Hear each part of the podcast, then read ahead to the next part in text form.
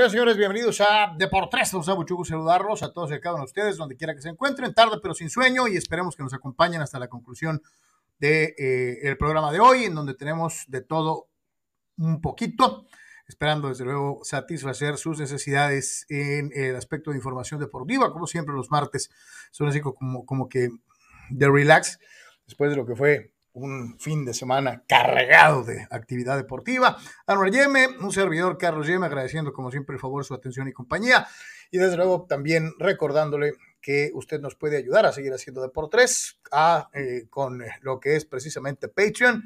Nuestros queridísimos eh, VIPs, todos los que ya colaboran en la realización de este programa. Muchas gracias a todos y a cada uno de ustedes. De veras, no sabe qué importante es para nosotros que ustedes nos apoyen con esto.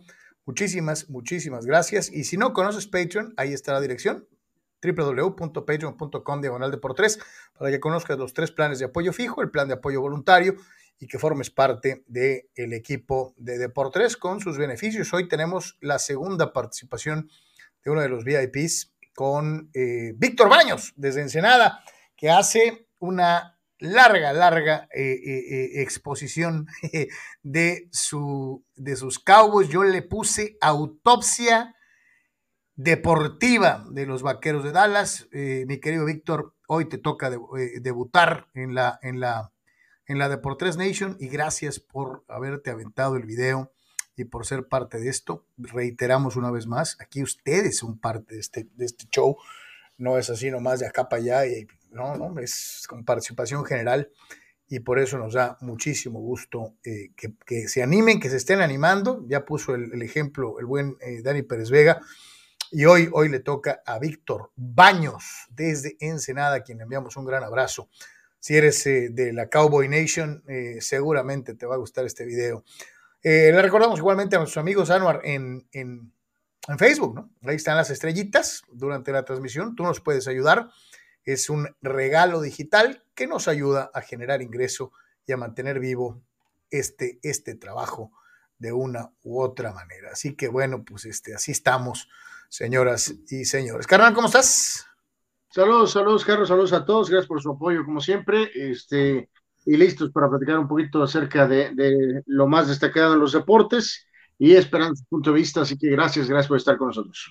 Recordarlo, ¿no? Hoy tiene usted en pantalla, eh, lo mejor del deporte está en www.deportes.com, en donde, por cierto, eh, hay gafete. Eh, está la participación, como siempre, puntual, analizando temas distintos a, los de, a, los de la, a, los de la generalidad del buen Manuel Cepeda, que hoy nos manda su previo de lo que va a ser el abierto en Torrey Pines, este importantísimo torneo de golf eh, eh, que está aquí a la vuelta de la esquina, eh, precisamente en el condado de San Diego y que ha sido escenario de extraordinarios momentos para el golf internacional. Así que el buen Manny hace el análisis a fondo. Ahí lo tiene usted, www.deportres.com. Ahí está la cara del buen Manny y desde luego su análisis de lo que va a ser la previa del abierto de Torrey Pines, siempre con el detalle, siempre con la atención eh, que Manuel le pone a todos sus, trabajos, este carnal. Así que pues viene Torrey Pines, no viene Tiger, pero sí está Mickelson y hay varios más, ¿no? Sí, sí, sí, la verdad que sí, invitamos a que chequen este, la, columna de Manny, que ofrece pues hay un panorama muy, muy, muy completo y también la característica, ¿no? De que el torneo va a ser eh, de una fecha, eh, vamos, especial por, por la situación de tal vez no tener nada que ver en el hecho de, de los tiempos de el fin de semana del fútbol americano, ¿no? Ahí Manuel explica todo, así que realmente si le llama la atención, chequenlo por favor ahí la, la columna de por3.com, ¿no? El buen Manny Manny Cepedex, el único incomparable Manuel Cepeda, el gafete, la previa del abierto de golf de Torrey Pines para que se anime y lo visite, porque reiteramos, este, neta que el Mani, el Mani se la rifa, eh, siempre hace muy buen research y, hace muy buen trabajo, la verdad.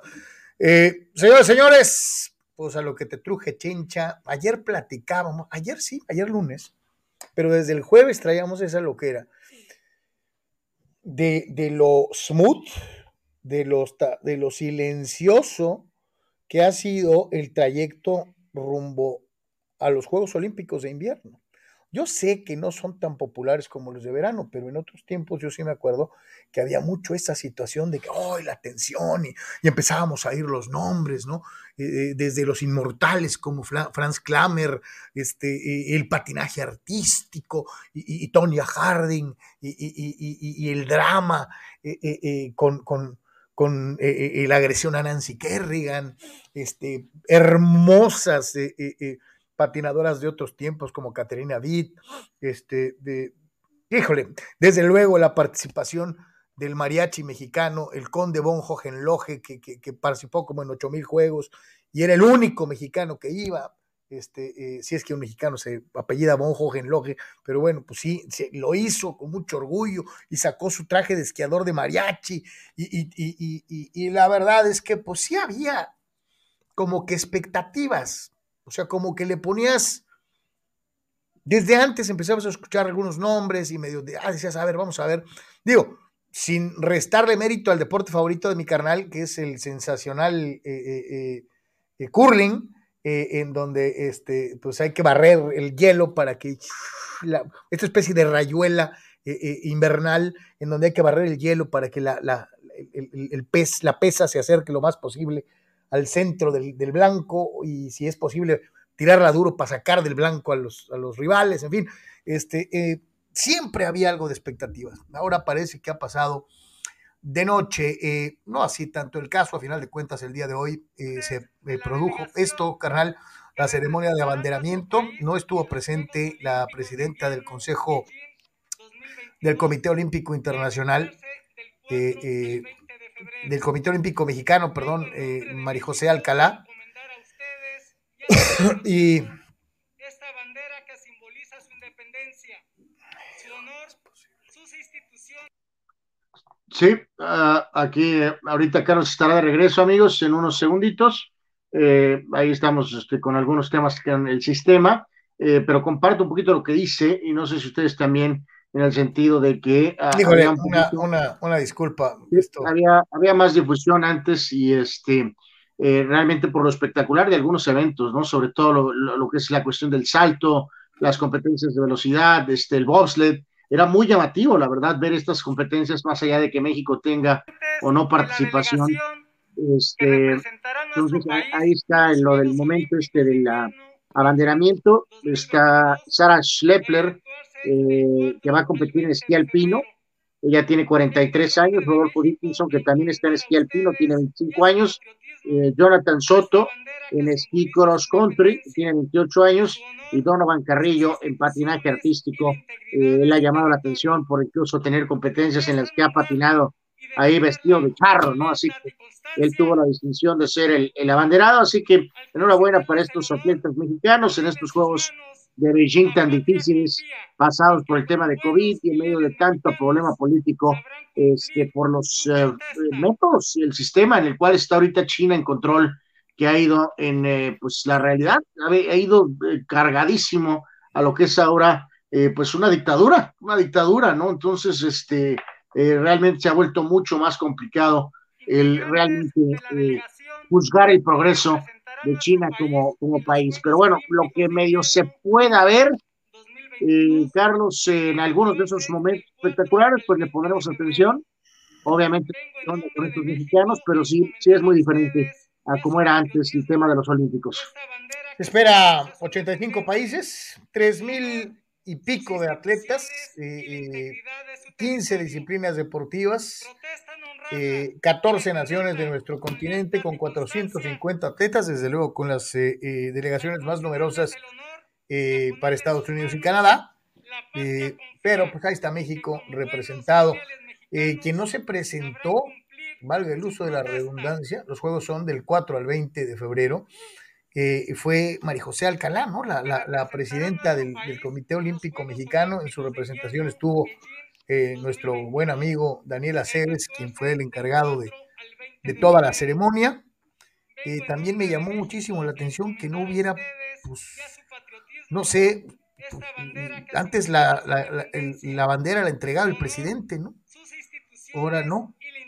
Bola fue pues así nomás, digo, yo creo que Pues bueno, vamos a decir una es- vamos a, a presuponer que es una precaución por el COVID, o ve tú a saber. Pues la verdad no, no creo, no, o sea, más bien simplemente una eh, pues eh, ceremonia pues menor, es la verdad, ¿no? Entonces, pues, pues es lo que hay, ¿no? Eh, esto, esta, tus palabras son sin justificar, ¿verdad? O, o, o sí tiene justificación. No, no, no, no, pues, pues no, pues no, no, no, no. Supongo que deberían de haber hecho eh, un poquito más esfuerzo, ¿no? Pero pues no, no, no hay realmente, este, pues parece yo creo que mucho, mucho interés, ¿no? Entonces, pues están, están atendiendo otros asuntos que consideran más importantes, ¿no? Según ellos. Este, pues sí, sí, se me hace como una especie de desdén. Inclusive, digo, no sé cuál sea la situación de María José, este, pero pues creo que debió estar ahí, ¿no? Digo, volvemos a lo mismo. No sé, a lo mejor está enferma de COVID, yo no lo sé, pero sí me, me brincó un poquito, ¿no? Este, digo, lo comento así, si, si está enferma o algo, pues ofrezco mis disculpas, ahora que está tan de moda dar No, disculpas. mejor no ofrezcan disculpas, pero este, ahora que está no, no, tan, no. tan de moda dar disculpas, este, o sea, este es este tipo de, o sea, de- eh, para como posiblemente ahorita se están operando ciertas cosas, este, al ser este, tan solo, pues, por ejemplo, cuatro atletas, pues, se consideró que, pues, no, digo, no sé, digo, pudieron haberlo llevado al evento este eh, de propaganda que se hace en las mañanas, que pues también pudieron haberlo hecho ahí, ¿por qué no? Ahí lo haces ahí en caliente, ¿no? Y, tiene cobertura nacional y está toda la Así prensa. es, así es, este, Pero una pero bueno, cosa es lo que tú y yo pensemos, que somos solo un par de fulanos, y otra cosa es lo que pase por los cerebros encumbrados y superiores de aquellos eh, que mueven los hilos en la polaca mexicana, ¿no? Este, entonces, este, Ahorita, como decías, pues todo, todo tiene un ángulo del COVID, pues, o sea, no estás muy seguro bien, ¿no? Pero, eh, pues, en fin, o sea, pues ojalá y suerte a estos atletas y que tengan una buena Alguien- alguien- alguien en ahí preguntaba, este, juegos, ¿no? ¿por qué voy a- a- a ponerle atención a un grupo de atletas que van a participar por gusto? Por gusto, así lo mencionaron, y realmente no hay expectativas de que ganen ni siquiera la clasificación a la segunda ronda, ¿no? Como, como menospreciando el hecho de que muchos de esos atletas, más bien, y me atrevería a decirlo, sin que me conste, porque lo he visto en delegaciones invernales anteriores, los atletas pagan todo, ¿no? O sea, ellos van a competir con su lana, ¿no? Porque como se consideran atletas fuera del, del espectro competitivo, este, pues lo ven como si fueran de vacaciones, ¿no? Entonces las autoridades pues no les dan, no les dan atención porque obviamente no va a haber medalla, no va a haber fotografía, no va a haber modo de presumir que gracias a su apoyo ganaron. Entonces, pues, pues a quién le importa, ¿no? Pues sí, o sea, ahorita reitero, no, no, no, no, a ver si ahorita al ratito podemos, este, a lo mejor tener más información o si alguien ahí de la gente que nos hace el favor de, de, de, de, de si escuchó algo distinto, pues que nos lo haga ver, ¿no? Este, de que lo ideal para los tiempos de ahorita, pues hubiera sido tal vez hacerlo ahí en, el evento en la mañana, algo muy rápido, muy sencillo y pues listo, ¿no? Cumples, cumples y a volar, ¿no? Este, pero, pero pues bueno, pues no sé. Ahora va la, va la pregunta obligada, ¿no? Este, eh, y digo, yo sé, eh, digo, yo, mi, mi punto de vista es que el atleta puede ser que vaya a quedar en el último lugar, en el último lugar. Pero me acuerdo mucho de aquella frase que formaba parte del espíritu de la Carta Olímpica original, que decía que lo importante no era ganar, sino competir, representar. Si esto se lo dices a un atleta de altísimo rendimiento de los Estados Unidos o de los rusos, por ejemplo, pues te van a decir, pues, compadre, pues, nosotros venimos a ganar, ¿no? Ellos Sí, están, no, no, esto, esto de estas personas ahorita lo tomamos como, pues ellos menos están, mal que tenemos algo de representación. ellos están en posibilidades, ¿no? Las grandes potencias están en posibilidades de decir, no, espérame, yo me quedo con la otra frase emanada del, de la Carta Olímpica de situs altus fortius, ¿no? Más alto, más rápido y más fuerte, lo entiendo. Pero también yo aplaudo delegaciones como aquella que se hizo famosa, carnal, de Jamaica, participando en bobsled, ¿no? Que hasta una película de Disney les hicieron. Me refiero a poner el, el, extra, carnal, de, ir, de, ganarte no, el lugar, ¿no? No es normal, ¿no? O sea, que no va tan solo por el simple hecho de que las cuestiones de clima no permiten, eso no son naturales, entonces, pues, eh, no puedes privar a nadie de, de, lo, de esa cuestión, no, de lo de perseguir sueños. Pues, Oye, carnal, del sueño, del gusto de representar a tu país, ¿no? Aunque vayas a quedar en último, cabrón. Ya nomás el hecho de haber dado las marcas mínimas para Juegos Olímpicos, Anuar, es un triunfo, ¿eh? Sí, que ya lo hemos debatido mucho, o sea, no, no aplica para todos los atletas mexicanos y menos en Juegos Olímpicos eh, de verano, por ejemplo, ¿no? el tema de, por ejemplo, de la, ahora política Guevara, este, pues es un tema que siempre estará ahí para la polémica, ¿no? pero pero en, los, en los de invierno creo que sí estamos de acuerdo. ya, sabemos, ya sabemos a lo que van, ¿no? ya te sabes que tenemos la representación, yo sí lo, Totalmente. Entonces, bueno, pues que Dios los bendiga, que les vaya muy bien, eh, eh, lo mejor posible. Y pues, este, qué bueno que, que tenemos la representación mexicana, aunque sea chiquita, eh, en los Juegos Olímpicos Invernales controversiales. rapidito, que en un mundo de sueños, este, considerando la cercanía con Estados Unidos, que deberíamos de tener más, más, más, pues sí, pero pues eso, eso no existe, pues no existe. no, no, no, no, yo, yo sí te digo algo, pues sería absurdo decir este, que vayan y esquien en el pico de Orizaba, este, eh, eh, o sea, algo así como para pedirles más a los atletas invernales mexicanos, se me hace así como que se me hace como que una jalada, bueno, pero te reitero, o sea, no, no, no, son, no somos Somalia, pues, o sea, en, en eh, como tanto se habla de nuestro eh, país en múltiples razones, en otras facetas, este, de que se debería de, dar todavía mucho más. Eh, aquí, pues, ese, es un ángulo que, que, pues sí, o sea, si, si todo funcionara a lo mejor como debería de ser, pues a lo mejor hasta habría más atletas, reitero, sobre todo por la, por la cercanía con la Unión Americana, pero pues no, no lo hay es lo que hay, ¿no? Es lo que hay. Claro, claro. Pero bueno, pues ahí está. Suerte, suerte a los atletas mexicanos en los Juegos Olímpicos de Invierno. El primero que escribió el día de hoy fue Gigi Ramírez y para variar le quiere dar un sesgo polaco a, esto. Y, bueno, le voy a decir una cosa. Ahí le va. Dice, y, y, te la va a gustar porque creo que es interesante, porque a lo mejor habrá dos, tres que tengan eso en la cabeza, ¿no? De que el Adalid de los pobres pueda hacer esto y no lo puede hacer, aunque sea el presidente. Dice, ¿qué opinan de que se expropiaran las ligas corruptas con dueños FIFI que solo piensan en el dinero, como la Liga MX y la Liga Mexicana del Pacífico? Así, el presidente puede asignar patriotas que las dirijan. Dice, ya que en los últimos años se ha dejado de fuera a la afición, es decir, al pueblo, y solo ha importado saquear al pueblo afición para que solo prive lo comercial y no lo deportivo y social. Gracias, Gigi. Ahí te va, para empezar. Híjole, no, no sé ni quién eres ni qué eres, pero esa, esa, esa línea, Carlos, de, de, de, prácticamente proclamando a una persona como casi, casi eh, eh, eh, como rey supremo, Carlos, como todo poseedor de la verdad, eh, es increíblemente problemática, ¿no? O sea, es... Eh, digo, ahora aquí este compadre, esa es broma. Desafortunadamente sí hay gente que piensa que es una especie de, de semillos, ¿no? Y eso es un problema. Es un problema. para, para empezar, mi querido Gigi, el deporte, tú mismo lo pusiste ahí, profesional, profesional, es un negocio. Es, un negocio que fomentan eh, eh, entidades privadas que no tienen nada que ver con el sentido social del deporte. Ellos presentan un espectáculo para devengar una ganancia y le invierten su dinero para poder generar interés o adquirir patrocinios, vender derechos. Es un negocio.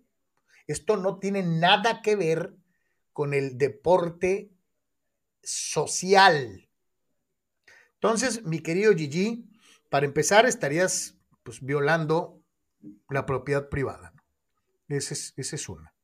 Dos, eh, no puedes quitarle, no puede, no puede llegar un fulano a tu casa, quitártela y dársela a otro porque es más patriota que tú. Gigi. ¿Sí me va a entender?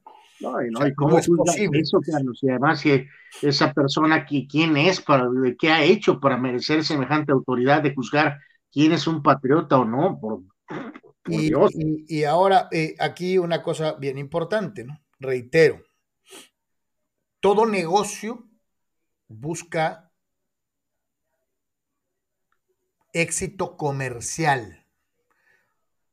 Si lo tienen o no lo tienen, Gigi, ese ya es asunto de los dueños del espectáculo, que son los dueños de las ligas, de los equipos.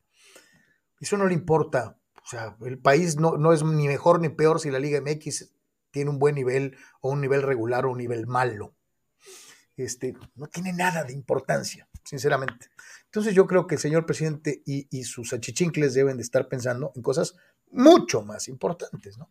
que en lo que mencionas de, de que los dueños FIFI han dejado a la afición fuera. No, pues la afición, si tiene dinero, va y paga el boleto y se mete y lo ve. Puede salir y quejarse y decir que el espectáculo es una porquería y no volver nunca en su vida, ¿no? Y ese es el derecho del pueblo afición, ¿no? De, de si el espectáculo no te llena el ojo, pues ya no vuelves, ¿no? Ya no le metes tu lana a ver el negocio que te están presentando, porque es un negocio. Entonces, Gigi, pues no tiene nada que ver, ¿no? Este, esto que mencionas, este, ni siquiera, digo, me, suena más como para la Unión Soviética de, Stalin que para lo que tenemos este, actualmente. ni, la, ni, la ni siquiera la moderna, ¿no? O sea, estás hablando de pensamientos muy antiguos. Sí, sí, sí, pues de la Guerra Fría, ¿no? Este, en donde pues el Estado se robaba, porque así hay que dejarlo bien claro, se robaba todo lo privado, pues para que el negocio fuera de ellos y no de, un particular, ¿no? Entonces el Estado se robaba las cosas, este, eh, eh, y, y, ya, al rato dejaban que se pudrieran y se echaran a perder, este, y no pasaba nada, ¿no? Este, pero, pero pues bueno, ahí está. Espero que haya quedado claro, ¿no? Una cosa es propiedad privada un negocio y una cosa es todo lo demás, ¿no? Entonces, este, espero que, que, haya sido clarísimo, mi querido Gigi. Eh, dice, dice Gato Gordo y Gres, Simón Gigi que lo administre Bartlett. Total ya administró la CFE, Pemex, unas elecciones y 27 casas de cambio, dos inmobiliarias que, y dice y no, que no pueda con una liga. Gigi, cuando tomes no comentes, dice Gato Gordo y Gris. Tiene más casas que lo que yo tengo calcetines, o sea. Víctor Baños, saludos muchachos. Sean Payton estuvo ligado a rumores con mis Cowboys varios años por sus orígenes vaqueros, pero con lo de hoy, si sale un rumor más, un rumor tendría más sentido. Y Peyton vive en la ciudad de Dallas, dice Víctor. Eh, nos está spoileando una de las que le llevamos en NFL el día de hoy, porque Sean Payton ya no está con los Santos de Nueva Orleans. Vamos a platicar de eso cuando llegue el momento. Es increíble que, un hombre de negocios, ¿no? de negocios supuestamente de números, eh, eh, probablemente no, no, no, tiene el valor para hacer un movimiento de ese tipo, Carlos. Por miedo a críticas o, o, por miedo simplemente a que se sale de los parámetros supuestamente de lo que hemos hablado del fútbol americano actual, ¿no? Reciente, ¿no? De lo de la continuidad, ¿no? De darle su tiempo, ¿no? sí. O sea, no creo que tenga el valor este, de literalmente decirle a este compadre McCarthy. ¿Crees que, ¿crees que este McCarthy vaya a dar el estirón? Neta. O sea, que eh, de verdad tenga lo que se necesita para que este equipo dé el siguiente paso. La verdad, creo que no. Yo creo que esta base, ya lo hemos dicho, ya lo dije después del otro día, Carlos como está constituido este equipo de los vaqueros, con este grupo, este coach y estos jugadores, no van a ganar el Super Bowl. Entonces, eh, pues, si no vas a mover eso, si les cambias, eh, si les cambias a McCarthy, que ya tuvo su oportunidad, y les pones un, un pues, motivador como probablemente una, una opinión, uno, un poco más. Peyton es un coach que creo que combina más las dos facetas. Eh, reiteramos, no es los coaches, directores técnicos, entrenadores, los mejores son los que combinan las, las, las dos facetas principales, que es estrategia y emoción a la vez, ¿no? Eh, lo hemos visto, hay grandes estrategias, pero son unas papas para el tema emocional y hay otros que son coaches motivadores que resulta que no son estrategas, ¿no? Este, y los grandes pueden hacer las dos cosas, este, no necesariamente eh, metiendo la cabeza en hielo como Pat Riley, eh, sino como Phil Jackson con sus palabras y con el eh, zen budismo, ¿no? O sea, hay diferentes estilos, pero puedes tener las dos facetas, ¿no? Ah, no puedes dejar de amar a Pat Riley metiendo la cabeza en hielo. Este, pero, pero esos coaches legendarios tenían las dos facetas, o sea, digo, hay más cosas alrededor, pero en este caso, Mike McCarthy, pues es un coach estrategia, es un témpano de hielo, ¿no? Es un iceberg, ahí claramente lo notas, ¿no? Y este equipo es demasiado suave mentalmente para tener un iceberg eh, dirigiéndote, porque pone toda la responsabilidad emocional, Carlos, en, los jugadores. Y los jugadores también han demostrado que son todos son jugadores suaves, ¿no? Eh, no son líderes, ni Dakota, ni Elliot, ni el mentado Amari Cooper, o sea, entonces hay un desbalance terrible ahí en, este equipo, ¿no? Este, que no va a permitir que sean campeones. Eh, un coach como Peyton te daría una mejor oportunidad. Dije, mejor oportunidad, no garantía de que van a ganar, ¿no?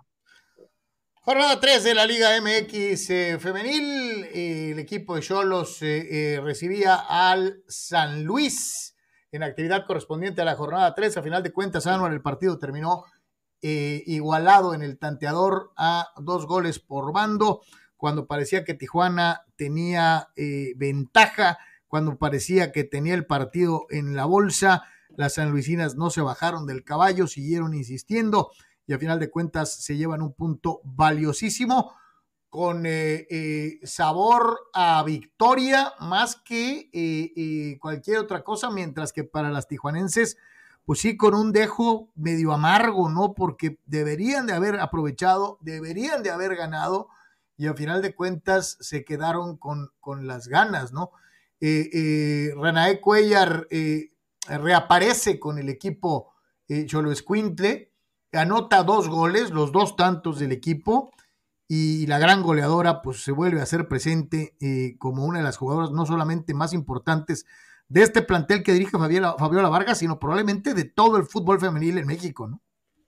Sí, que aquí a lo mejor por este inicio este, eh, no es tanta la sorpresa porque San Luis también ha iniciado eh, bastante bien, ¿no? Este, el, ya sabemos cómo está el vilipendiado equipo varonil, eh, pero a lo mejor con, con, con, poca atención, este equipo femenil ha hecho las cosas un poquito mejor y entonces este, también se quedó con, con cinco puntos en este inicio, eh, después de tres partidos, y, está eh, eh, quinto de la tabla general. Tijuana está cuarto y San Luis está quinto. Entonces, un poquito en base a lo que es la evaluación simplemente estadística de inicio de torneo, no está tan descabellado el resultado, pero sí, en base a lo que vimos del, torneo anterior y la localía, pues sí te quedas con la sensación de que Tijuana tendría que haber hecho iba a valer su condición de local. Pero, pues, eh, al ver un poquito el inicio, no está tan, tan marcado o tan fuera de la realidad de lo que a lo mejor está, está pasando ahorita, ¿no? En este,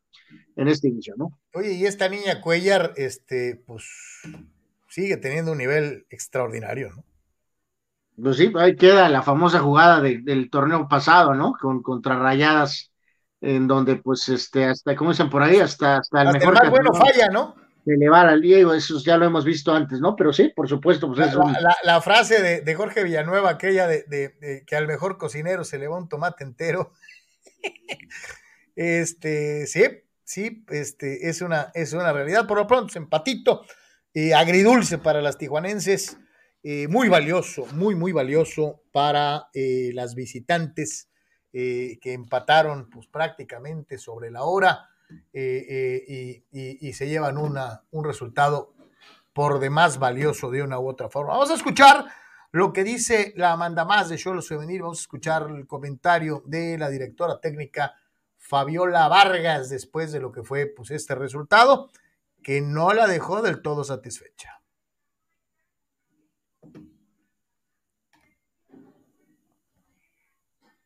Eh, son cosas que no podemos controlar o en lo personal solamente es eh, analizar bien cómo también salir avante de todo este tipo de situaciones, más en lo mental que en lo futbolístico. Creo que ahí tenemos que trabajar más en el control de todas esas emociones, todos esos momentos, para bajar un poco la, la energía y buscar tener la pelota, romper el ritmo del rival, en fin. Eh, por otro lado, pues claro, me da gusto que ya se haya integrado René, así como eh, hizo su periodo de, de rehabilitación, este, que hoy haya sido una buena noche para ella. Y pues para todo el grupo también eh, destacar que lo que siempre pienso es que este equipo nunca deja de luchar. Eh, y bueno, pues vamos a seguir adelante. Tenemos que empezar a sumar más. Eh, afortunadamente no se pierde, pero no es lo que queremos, obviamente. Sí, ¿no? Porque este, pues la llevas de gane, ¿no? Y, un rival en casa te, te escatima, eh, te, te, perdón, te escamotea el puntito, sí, sí, como que sí arde, eh, eh, sobre todo, reitero. No te digo darle un poquito crédito al, pobre equipo femenil de San Luis, que te ha iniciado bien, Carlos, y digo, hay, se da ese mismo caso, ¿no? Ve cómo está el varonil y no hay mucha atención que digamos para el, digo, no hay para los varones, eh, no hay mucha atención en cuanto a qué onda con el equipo femenil de San Luis y aparentemente han estado haciendo las cosas eh, bien, ¿no? Sí, Jesús Padrón es el técnico de San Luis, lo presentaron apenas el torneo inmediato anterior, cuando el equipo estaba sin pies ni cabeza, y como bien dices, pues ha medio eh, enderezado la nave y, y, al menos en el inicio del torneo está haciendo las cosas bien. Este es el manda más del equipo San Luisino.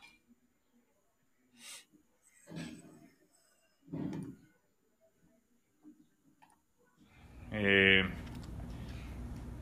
nosotros sabíamos que iba a ser complicado, ¿no? Eh, Tijuana es un, equipo eh, importante, tiene una gran directora técnica, tiene muy buenas jugadoras. Sabíamos que sabíamos que se iba, se iba a presentar de esta manera y lo primero que teníamos que hacer era mantener la calma, no, no desesperarnos. Tuvimos ahí un arranque un poco titubeante, pero fue el equipo cada vez fue de menos a más y era eso, ¿no? Que ya deberíamos de ir en progresión y, pues buscar el, el, juego, que no nos desesperáramos, que siguiéramos, nos apegáramos al plan de partido y, bueno, la verdad es que ahí yo cada vez eh, admiro más este grupo porque eh, lo, lo, llevaron al pie de la letra, lo llevaron al pie de la letra y hoy, hoy no puedo estar más que agradecido con, con cada una de las jugadoras. Y, y, después, bueno, esto es así, nos tocó una jornada doble, hay que, hay que darle la vuelta a la página, disfrutar del esfuerzo que nos sirva de motivación para enfrentar a, América, que eh, siempre, siempre será también un rival peligroso y bueno, que, que este sea un envión anímico que nos dé para enfrentar esta, esta doble jornada y, y, seguir por los, por los tres puntos, ¿no? Es, somos un equipo que cada vez hace más fuerte en casa y tratar de sacar el resultado allá también. Y, te fijas, carnal, este, cómo hay nombres eh, eh, de directores, te digo, eh, retomando una, una, vieja y añeja discusión que hemos tenido en esta, en esta, en esta tribuna, desde que estábamos en radio y en tele, este, en relación a que te encuentras nombres como este, ¿no? De este chavo padrón, joven, y que tiene su título de director técnico titulado y que ha hecho, ha picado piedra dirigiendo niños, jovencitos, y ahorita le avientan en los equipos femeniles, ¿no? No es el único caso, hay varios casos de varones dirigiendo eh, eh, equipos de Liga MX femenil. Y la pregunta es, este, eh, ¿alguna vez tendrán oportunidad de dirigir un equipo, ya sea de, de, ascenso MX o, o del propio equipo de primera división? porque pareciera como que de repente se agarra, te avientas el tiro de agarrar un equipo de damas anual. No te vuelven a pelar en tu vida para dirigir varones. No sé por qué. Pues sí, sí, sí, sí. El gran ejemplo es acá el de nuestro buen amigo, eh, eh, seguidor, este, eh, el señor Ortiz, Carlos, con lo de Cuellar, ¿no? O sea, este, de alguna manera, ¿no? Sí, como que, como que se te encasilla un poquito en el tema de femenil. Este, pues no, no, no debería, supongo, no debería de ser así. Este, eh, el caso de Roberto Medina también como que ya se quedó ahí un poquito eh, con este perfil de técnico femenil, este, por dar dos ejemplos que son de los más famosos, ¿no? Entonces, pues sí será interesante ver. ¿Cómo te atreviste a dirigir mujeres? Jamás dirigirás hombres. O sea, increíble, ¿no? El caso de, de Frankie Oviedo, eh, que no le fue bien para nada con Cholo Femenil, eh, pero que es un exjugador que tiene muchos conectes, que tiene. ¿Un cartel? Este, eh, vamos a ver si puede dirigir varones con, con, con algo de consistencia y con éxito, ¿no? Por ejemplo eh, vamos a ver, a ver qué pasa en, los siguientes eh, meses o años con, con Frankie Oviedo, a ver si eh, finalmente pudo hacer esa transición de, de estar como técnico de, fútbol. Me refiero en primera edición, pues, obviamente en equipos de primera edición. Y, ojo, eh, no, no quiere decir que estemos haciendo menos dirigir mujeres, al contrario. Yo creo que hay, hay entrenadores que han demostrado su valía dirigiendo, dirigiendo eh, alguna institución femenil y que a lo mejor en algún momento de su carrera eh, deberían de tener una oportunidad también para dirigir los equipos varoniles, ¿no? Pero pareciera... Eh, no, pues, pues es que es, casi como una especie de hecho, Carlos, ¿no? Si hay algún nombre que se nos está escapando ahí, que recuerden que haya hecho eso, este, digo, a lo mejor también en el ámbito internacional hasta cierto punto, ¿no? No recuerdo a ninguno de los personajes eh, que han estado al frente del equipo americano, eh, eh, ni, los que eran obviamente hombres, este, algunos de los, de los hombres que han estado a cargo del equipo norteamericano, no hubo después realmente alguna situación de dirigir un equipo de varones. Sí, es medio, medio chauvinista el asunto, ¿no? Es así como que medio, medio, ah, este, pues ah, es, es, para dirigir equipos femeniles. O sea, como que es una etiqueta eh, injusta, eh, eh, pero bueno, como dices tú. Hay que darle la vuelta ya a esa situación y sería muy interesante ver si alguien con cierto, a lo mejor no de gran éxito, porque pues si ya despegaste en esa situación va a ser muy complicado, pero si algún nombre intermedio que tenga carrera de algo de experiencia en varones, eh, dirige eh, damas. Eh, este, habrá que ver. Ahí está, la pregunta, bien dijiste, Anuar. Si ustedes se acuerdan, mis queridos de Por Tres Nation, de un técnico que haya dirigido mujeres que después le hayan dado la alternativa y la oportunidad en un equipo varonil de importancia, o no de importancia, un equipo de primera división, como dijo Anuar, en cualquier parte del mundo. por ejemplo, si tienes un Palencia o un, o un técnico como Puente Junior, tu, tu, tu ego, Carlos, tu ego eh, te, permitiría aceptar una chamba femenil. Bueno, también hay que hablar, por ejemplo, puede ser el tema económico, que es obviamente muy importante, ¿no? Si tú eres un Palencia y has dirigido varios equipos y has tenido X sueldos, eh, eres un exjugador importante de selección nacional, mundialista, eh, un, hombre muy polémico, como es ese del famoso Puente Junior que dijo que, eh, que, quería ser ¿qué? campeón del mundo, ¿no? O sea, este, que una vez hay un video por ahí que según él se le puso muy al brinco a Hugo, ¿no? Que, que porque eh, salió con más, digo, siempre han dicho que Hugo tiene metas gigantescas, y creo que acá mi compadre andaba en otro planeta, todavía más allá. No, pero bueno, este, o sea, hasta él se quedó chiquito cuando llegó este Marcelo Michele Año, ¿no? Este, pero, pero bueno. Bueno, pero pues ese sujeto está ahorita y como te dice, segunda, o sea, va a haber algún eh, personaje que probablemente le va a dar chamba a Leaño, Carlos, haga lo que haga en Chivas, le van a dar otra chance en algún otro equipo de esos de abajo este, pero el otro ya como que ya se ponchó, pues, ¿no? O sea, por eso está de auxiliar con el Tuca. Este, em, a ver, se le pega algo. Este, entonces, pues sí, vamos a ver, este, a ver si, cómo se da esa situación, ¿no? Si alguien, este, digo, fíjate, rapidito aquí, porque eh, para no irnos a las cuatro y media, el caso de esta chica eh, Becky Hammond, que estuvo buen rato en el staff de Popovich en la NBA, y, eh, eh, o sea, y, ya, ya dio eh, como que el, regreso a lo que es dirigir damas, ¿no? Este, porque pues está, está medio cañón, este, o sea, es una de las personas más preparadas, pero darle NBA, darle equipo de NBA, el primer equipo de NBA a una mujer, eh, pues, o sea, eh, insisto, no es un tema de capacidad. también, carnal, esta señora es una gran entrenadora en lo en, lo, en, en, en, en el, en el pizarrón. O sea, aquí la bronca es encontrarte con un chorro de fulanos en el vestidor rascándoselos, ya sabes qué, y que te volteen a ver como diciendo, tú qué me vas a decir a mí. Exactamente. ¿no? o, sea, o sea, que esa es la resistencia que genera. O sea, yo no dudo que haya gente que crea que Becky Hammond sabe de básquetbol. Claro que sabe de básquetbol. Probablemente sabe, inclusive a lo mejor, tanto o más que muchos de los que ya dirigen equipos de varones en NBA. ¿eh? Pero, si por un segundo usted imagina este, que tiene un equipo de la NBA, se animaría a darle el equipo a una dama, a Becky Hammond.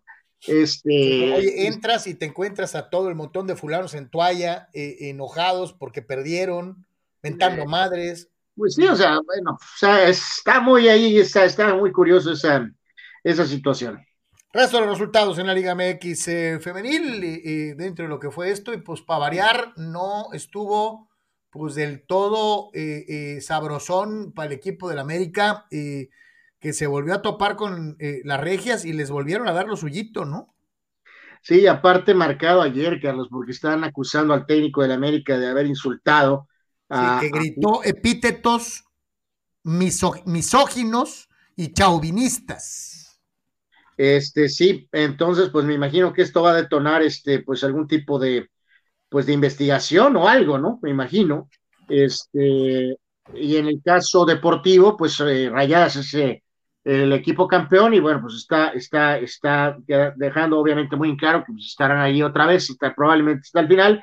Y América hizo un montón de refuerzos se reforzó mejor en damas, lejos que en varones, Carlos. Pero por mucho, Anuar, por mucho. Entonces, este, se llevaron a esta chica del Atlas, se llevaron a la chica de Tigres, este, entonces, pues ahí hay que sacar resultados, este, pero, pero, pero de, voz de ya, ¿no? Y ahora el técnico está en medio de dimes y diretes, ¿no? En juegos de ayer también, Necaxa le ganó a Pumas 1 a 0, Pachuca 3-0 a León, que Pachuca eh, de una u otra forma siempre ha estado ahí en el radar, Chivas, por supuesto, también le gana a Toluca 2 a 0. Y este. Eh, Yo te digo algo, carnal. Nelly Simón ha hecho mejor las cosas en la presidencia deportiva de Chivas Femenil que Ricardo Linares en el de varones, ¿eh? ¿eh? Pues sí.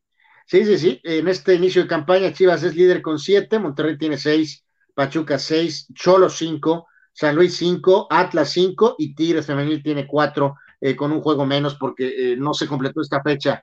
Este, se jugará después del partido que tenían con Juárez.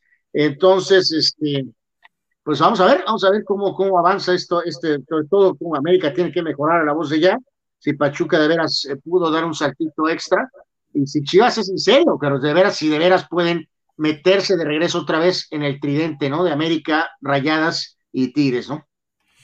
Sí, sí, sí, y otro que anda por ahí en discordia, como siempre, es el Atlas, eh, eh, eh, pero se ha quedado un poquito rezagado de la misma manera. No, no, pues ya, perdió, ya perdió jugadoras, así que pues bueno. Exactamente. dice, dice por acá, dice por acá, Oscar Fierro, Saludos, mis queridos Karim. Dice: Estoy de acuerdo con Héctor Herrera. Esa olla de pozole grafiteada con el logo de la América no pesa. Es un estadio viejo. Que se lo lleven a estadios modernos que pesen más, como Monterrey o Toluca. Porque dicen que el HH dijo que el Azteca no pesa en CONCACAF.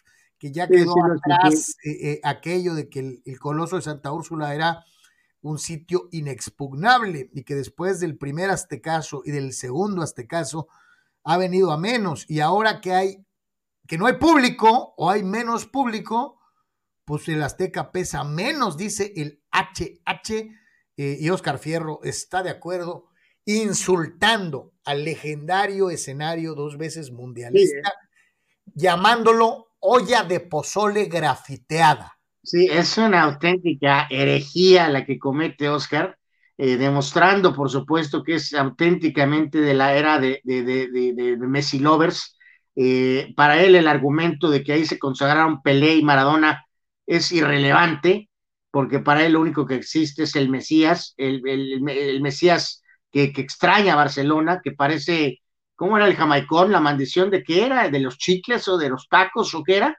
Este, eh, bueno, pues el punto es que Messi tiene la, la maldición del jamaicón, eh, y ahí estaba de regreso en Barcelona el nene porque extrañaba, extraña Barcelona, este, pero eh, después de ese brutal ataque de olla de pozole grafiteada, este, lo que llena el estadio y genera la pasión es el equipo, es la selección, Carlos.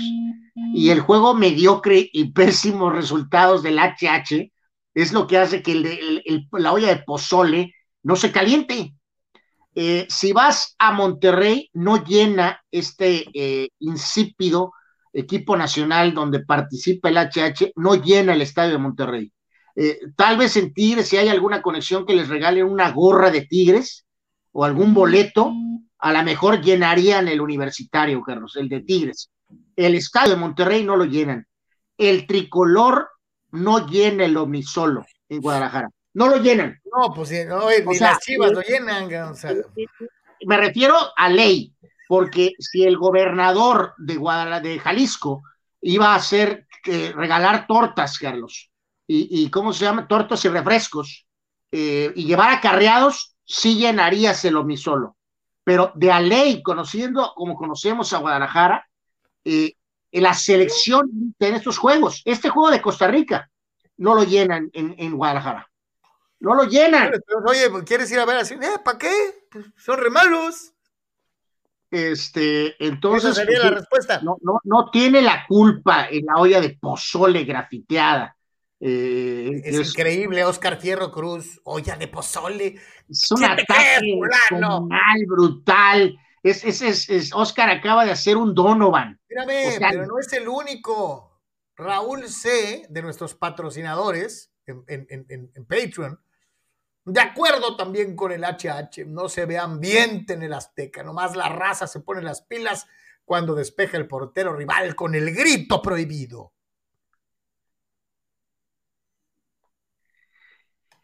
Eh, lo que, bueno, o sea, es cierto que, que, no es la misma aura de antes del Azteca, no es un Azteca lleno que a ti, a mí nos, nos tocó verlo en su máximo esplendor, lleno, Carlos, haciendo llorar al jugador salvadoreño Mauricio Cienfuegos, después de que El Salvador se haya pasado de lanza. Maradona, ¿te acuerdas? Mentarles toda su madre a todos los chilaquiles que estaban. No pudo ni mentar la madre, se puso a llorar. Porque los mexicanos que eh, en, en, en, retribución, después de que Raúl Orbañanos había pedido que nos comportáramos, vamos a demostrarles que tenemos clases, recordarán, eliminatoria 93, el Salvador no fueron buenos ni para poner nuestro himno, pusieron otra cosa y este, nos ganaron el partido. Y luego eh, Raúl encabezó una campaña pidiendo que por favor no insulten, no abuchen el himno de El Salvador. Lo que sucedió, Oscar Fierro, en la ola de pozole, la olla de pozole grafiteada, es que el estadio estaba hasta la recontra, super recontra madre, estaba lleno a reventar y el estadio en unísono, ciento, casi quince mil personas. Y ahí, sí, y ahí sí, mi querido Oscar Fierro, estuvimos presentes, ¿no? Ese día tuvimos la fortuna de estar en el Estadio Azteca, el templo del fútbol mundial, el lugar donde se coronaron los mejores jugadores de la historia, Pelé y Maradona, no el Mesías. No, el decir, Mesías, está llorando por Barcelona, el Mesías. y te tienes que acordar de otros asuntos el gran campeón mexicano pomeleando a, Greg Haugen, imponiendo la marca mundial de, asistencia a una función de box. El Papa, Michael Jackson. No, no, no, este no es un arbusto en el Estadio Jalisco donde Donovan orina. Es el majestuoso Estadio Azteca, Oscar Fierro. Este, y en este caso, eh, lo que es terrible es el equipo mexicano. El equipo del Tata Martino es insípido, incoloro, suave, débil, eh, pálido, eh, no aporta nada, no genera nada. así que, pues bueno, este, ese es el pequeño detalle del equipo tricolor este, no es la olla.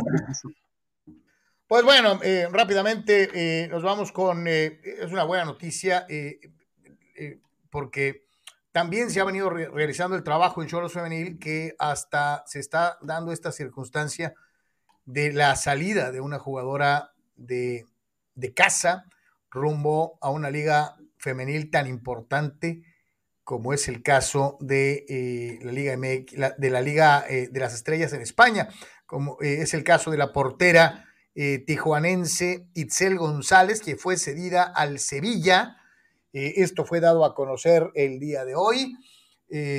jugará a préstamo en el Sevilla español tras haber renovado con el equipo rojinegro fronterizo hasta el año 2024, 125 partidos oficiales en el arco del equipo que dirige Fabiola Vargas, llamada a la selección mexicana, fue titular del equipo nacional, tiene 27 años de edad, y así que Anuar, muchísimo éxito, muchísima suerte para Itzel, eh, que pues tiene esta oportunidad que eh, pues se dice fácil, pero que no cualquiera tiene, que es eh, emigrar al balompié europeo, ¿no?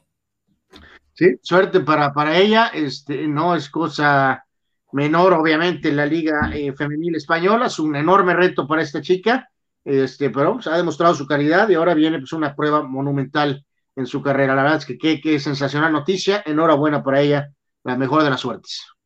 De todas, todas, y enhorabuena para la gente de, pues también de la directiva, ¿no? Que mal que bien, y reiteramos, aquí se ve, se está trabajando mejor en las damas que en la otra rama. Eso es una realidad. Vamos a dar la bienvenida rapidísimo para platicar de, boxeo eh, antes de continuar con el fútbol al eh, buen eh, Sócrates Abanduras y a un buen amigo que usted ha visto en reiteradas ocasiones en las transmisiones de la cadena ESPN, que sabe de boxeo, que lo vive a la mexicana y que tiene también un muy particular modo de ver las cosas, como es el caso de Chava Rodríguez. Mi querido Sócrates, ¿cómo estás? ¿Qué tal, Carlos? Gusto saludarlos, eh, Carlos Anuar y a todos nuestros amigos que siempre están ahí al pie del cañón, eh, siguiéndonos en las distintas plataformas. Es un gusto saludarlos y tener invitados a un gran amigo mío con el que he compartido muchas coberturas y muchos años eh, en esta pasión que es el boxeo. Y de aquí le damos la bienvenida, Chava. Bienvenido, gusto saludarte. ¿Cómo estás, Sócrates? Un placer saludarte. Carlos, ¿cómo están, Anuar? Un placer saludarles. Gracias por la invitación y a sus órdenes, ahora sí que soy materia dispuesta, que suene la campana. Mi, querido, mi querido Chava, tengo que preguntar de inicio, ¿cómo nos va a ir más allá del Canelo Álvarez en el boxeo mexicano en este 2022? Híjole, ya me pusiste contra las cuerdas, Carlos, y eso que apenas vamos empezando. Eh, difícil, yo creo que va a ser un año difícil. Vamos a ver, tengo confianza, pues hay, hay talento, pues, pero, pero las oportunidades cada vez están cerrando un poquito más, es complicado. Eh, bien lo dices, Canelo Álvarez creo que está en un mundo aparte, pero detrás eh, hay confianza. Por ejemplo, te voy a decir, el 5 de marzo, Rey Martínez pelea dura contra el Chocolatito González, ahí muy cerquita de ustedes en San Diego. Vamos a tener eh, también a Jaime Munguía, regresa el 19 de febrero en su casa, espero estar por allá eh, y poderlos visitar ahí cerquita.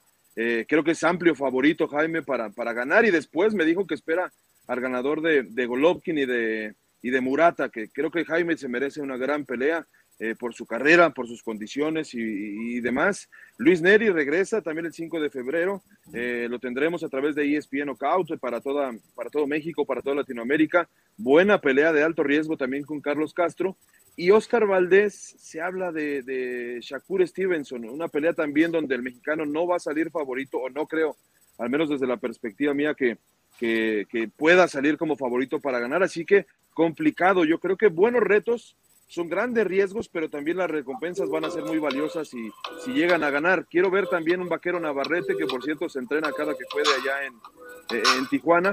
Quiero ver qué es lo que viene para él. Yo creo que se vienen retos también importantes preguntarte, Chao, un poquito que algo hemos hablado aquí ampliamente con Sócrates eh, eh, eh, y con Carlos, ante este panorama corto que acabas de mencionar, porque esa es, pues es, la, es la verdad, ¿qué, falta, este, Chava? ¿Qué, qué, está pasando? ¿Por qué, por qué no, están, no están saliendo más boxeadores?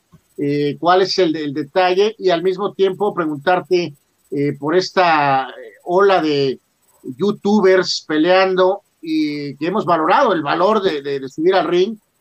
cualquier persona que sube al ring merece un respeto, pero no están causando más problemas acá los, los polls y incluso estas peleas de, boxeadores retirados, eh, ¿ayuda eso a los boxeadores actuales o les está causando incluso eh, eh, algún problema al no tener tal vez la atención ni tampoco la, cuestión económica? ¿Cómo observas tú esto con la, cuestión de los youtubers y las leyendas haciendo este, exhibiciones, aunque sean para una buena causa? Sí, claro, claro. para, para meter bolsillo, dinero al bolsillo de los excampeones, ¿no? Eso puede ser una. Pues, primero te contesto, México empieza con siete campeones del mundo. Hace tiempo que México no empezaba con una cantidad tan baja, pero los que hay hay sólidos. El vaquero Navarrete, ni qué decirlo. El Gallo Estrada, si, eh, si le permiten las lesiones, es tremendo peleador. Eh, Oscar Valdés creo que también puede, tiene un año de revancha. La última pelea no le fue tan bien. Canelo Álvarez, para mí no pierde en este, en este 2022. Pero hay, hay, hay materia, vamos, para, para poder eh, pensar en que no nos vaya a ir tan mal. Eh, por otro lado, el tema de los youtubers, hay, hay mucha polémica. Eh, sí es cierto, se merecen respeto y demás, pero, pero por un lado le están quitando oportunidades a peleadores que, todo, todo el tiempo se dedicaron al boxeo y que ven en este deporte la oportunidad de salir adelante y de cobrar y, muchas cosas más. Eh, por un lado cierran las puertas, por el otro lado viene un Jake Paul, por ejemplo, que llega en el mes de diciembre y dice, eh, Jake Paul, ok, está bien, yo voy a hacer lo mío con Tyron Woodley, que además no es ni boxeador. El tipo no ha enfrentado a ningún boxeador y el día que lo haga un buen boxeador, bueno, pues ahí se acaba el corrido de, Jake Paul en el boxeo profesional. Pero le, da, le tiende la mano a una Amanda Serrano, por ejemplo, a una boxeadora que eh, había batallado, que es multicampeona en siete, ocho divisiones y que no tenía los reflectores. Él se los está dando. Por esa parte está bien, o sea, eh, todo depende del cristal con el que se mire. Si yo soy un gallo estrada y y dices, oye, a Jake Paul, que es un tipo que, que sí genera mucho y demás, pero que no se dedicaba a esto hace tres años, este, y a mí no me quieres pagar un millón de dólares, bueno, pues sí, sí causa problema en algún momento, pero se están, por un lado, eh, se están aprovechando las vitrinas y por el otro lado yo creo también que, que están llevando público al boxeo, del, quizá no de la manera más tradicional posible, pero están llevando público al boxeo. Y de los ex campeones, bueno, pues eh, espero que la mayoría lo estén haciendo por, porque les encanta este deporte, porque lo quieren hacer, porque están apasionados de este deporte y no por necesidad, ¿no? Eh, pero yo creo que esto se va a acabar, digo, desafortunadamente no se dio, por ejemplo, lo de Márquez con Coto, que era algo distinto, pero regresa el terrible Morales, creo que con el travieso Arce, este, o sea, hay buenas cosas y hay buenas malas, hay, hay cosas malas, pues no, no, no todo es tan, tan perfecto, pero tampoco podemos criticarles, ¿no? Son boxeadores que, todo el tiempo se dedicaron a esto y se están metiendo una lanita y si lo hacen bien, pues perfecto por ellos. Por ahí en, la introducción de Chava este, mencionó algo que era una de las noticias que íbamos a confirmar. Pasó muy, muy de pasadito y me regreso. Eh, Chava, se confirma que el Gallo Estrada no va a pelear contra Chocolatito y su lugar es ocupado por Rey Martínez, que pues se sacó la, rifa del tigre, el chocolatito, ¿eh? no va contra el gallo, pero va contra un gallito pues más joven, pero igual de bravo, igual de, de, aferrado, igual de agresivo, ¿no? Sí, eh, distintos estilos. Eh, justamente en la mañana, bueno, ayer en la noche se cerraban los últimos detalles, pero hoy en la mañana teníamos la oportunidad de, de anunciar finalmente que tenían ya un acuerdo, 5 de marzo ahí en, en San Diego. Si tienen la oportunidad, vayan porque van a, decía Don Nacho Beristain de, ciertas peleas, oiga Don Nacho, ¿y cómo va a estar esta pelea? Me dice, chava, van a volar pedazos de nalga. Y esta es una de esas peleas donde, donde de plano van a, van a volar pedazos de, ya lo escucharon. Este, yo le sumaría, a diferencia de, o sea, sí es, para mí es favorito Román, pues, porque es una leyenda, tetracampeón del mundo, se estaba preparando hace tiempo ya para el Gallo Estrada, pero eh, es un atrevido del ring por ahí el Rey Martínez. Eh, yo me acuerdo a un, a un manager de Edgar Sosa hace, hace tiempo, un querido amigo mío, le decía, oye, ¿por qué le permitiste pelear, subirse al ring con Julio César Martínez, con el Rey? El Rey tenía entonces como 5-1 o 6-1, ¿no? y me dice, pues es que me dijo que la pelea está tranquila, que van ocho rounds y es en peso gallo. Le dije, ¿sabes qué? Dije, espero equivocarme, le dije, pero para, para mí se equivocaron. Y le ganó a Edgar Sosa, un tipo que había hecho 10 defensas de campeonato del mundo. Eh, es un atrevido del ring, es un irreverente, así como es debajo del ring, que ustedes lo escuchan, dicharachero, tepiteño, este, perdónenme el término, valemadrista, pues así de, de que no le importa, pues el tipo es atrevido, así ha llegado, así se le dieron las oportunidades, así llegó a lo, a lo grande y qué bueno por él. Y yo creo que ese es el gran peligro que corre por ahí Román González con, con Julio César Martínez. Es cierto, no lo supera en técnica, a lo mejor no lo supera en peso, en fortaleza y demás, pero es un tipo con hambre y que es atrevido y cuando te encuentras a alguien dispuesto a todo en el ring, eh, puedes correr algún peligro. Buena pelea, una buena oportunidad creo que para el Rey Martínez. Los aficionados se empiezan a manifestar, mi querido Chava, agradecerte una vez más que nos estés regalando un ratito de tu tiempo. Gracias, gracias. Eh, dice Alejandro Bobadilla, ¿cómo van los resultados del gallo contra el chocolate? Esa pelea estaría bien. Munguía lo quiero ver con Canelo, pero antes una, un par de peleas buenas para Munguía para poder llegar contra Saúl Álvarez.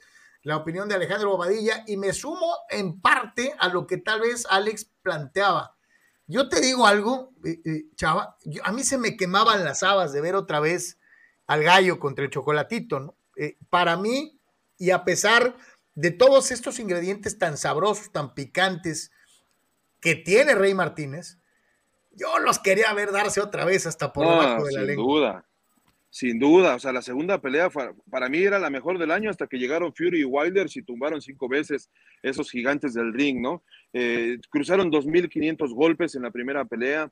Eh, fue espectacular. Lástima que no hubo tanta gente. Por ejemplo, recuerdo creo que había 3.000 personas en Dallas, pero yo me lo gocé sensacional. De verdad que mis respetos para los dos. La, gente al final ya no apoyaba ni a Román ni, ni al Gallo. O sea, la gente al final aplaudió por reconocimiento a la entrega de estos dos boxeadores.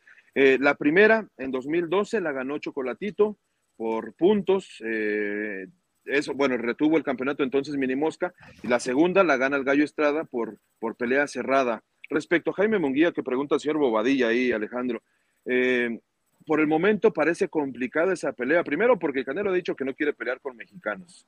Segundo, porque Jaime Munguía está en las 160 y Canelo está por irse a las 175 libras. Habría un tema de, peso, aunque yo sé que si le dicen a Jaime que se agarra la pelea, la agarra.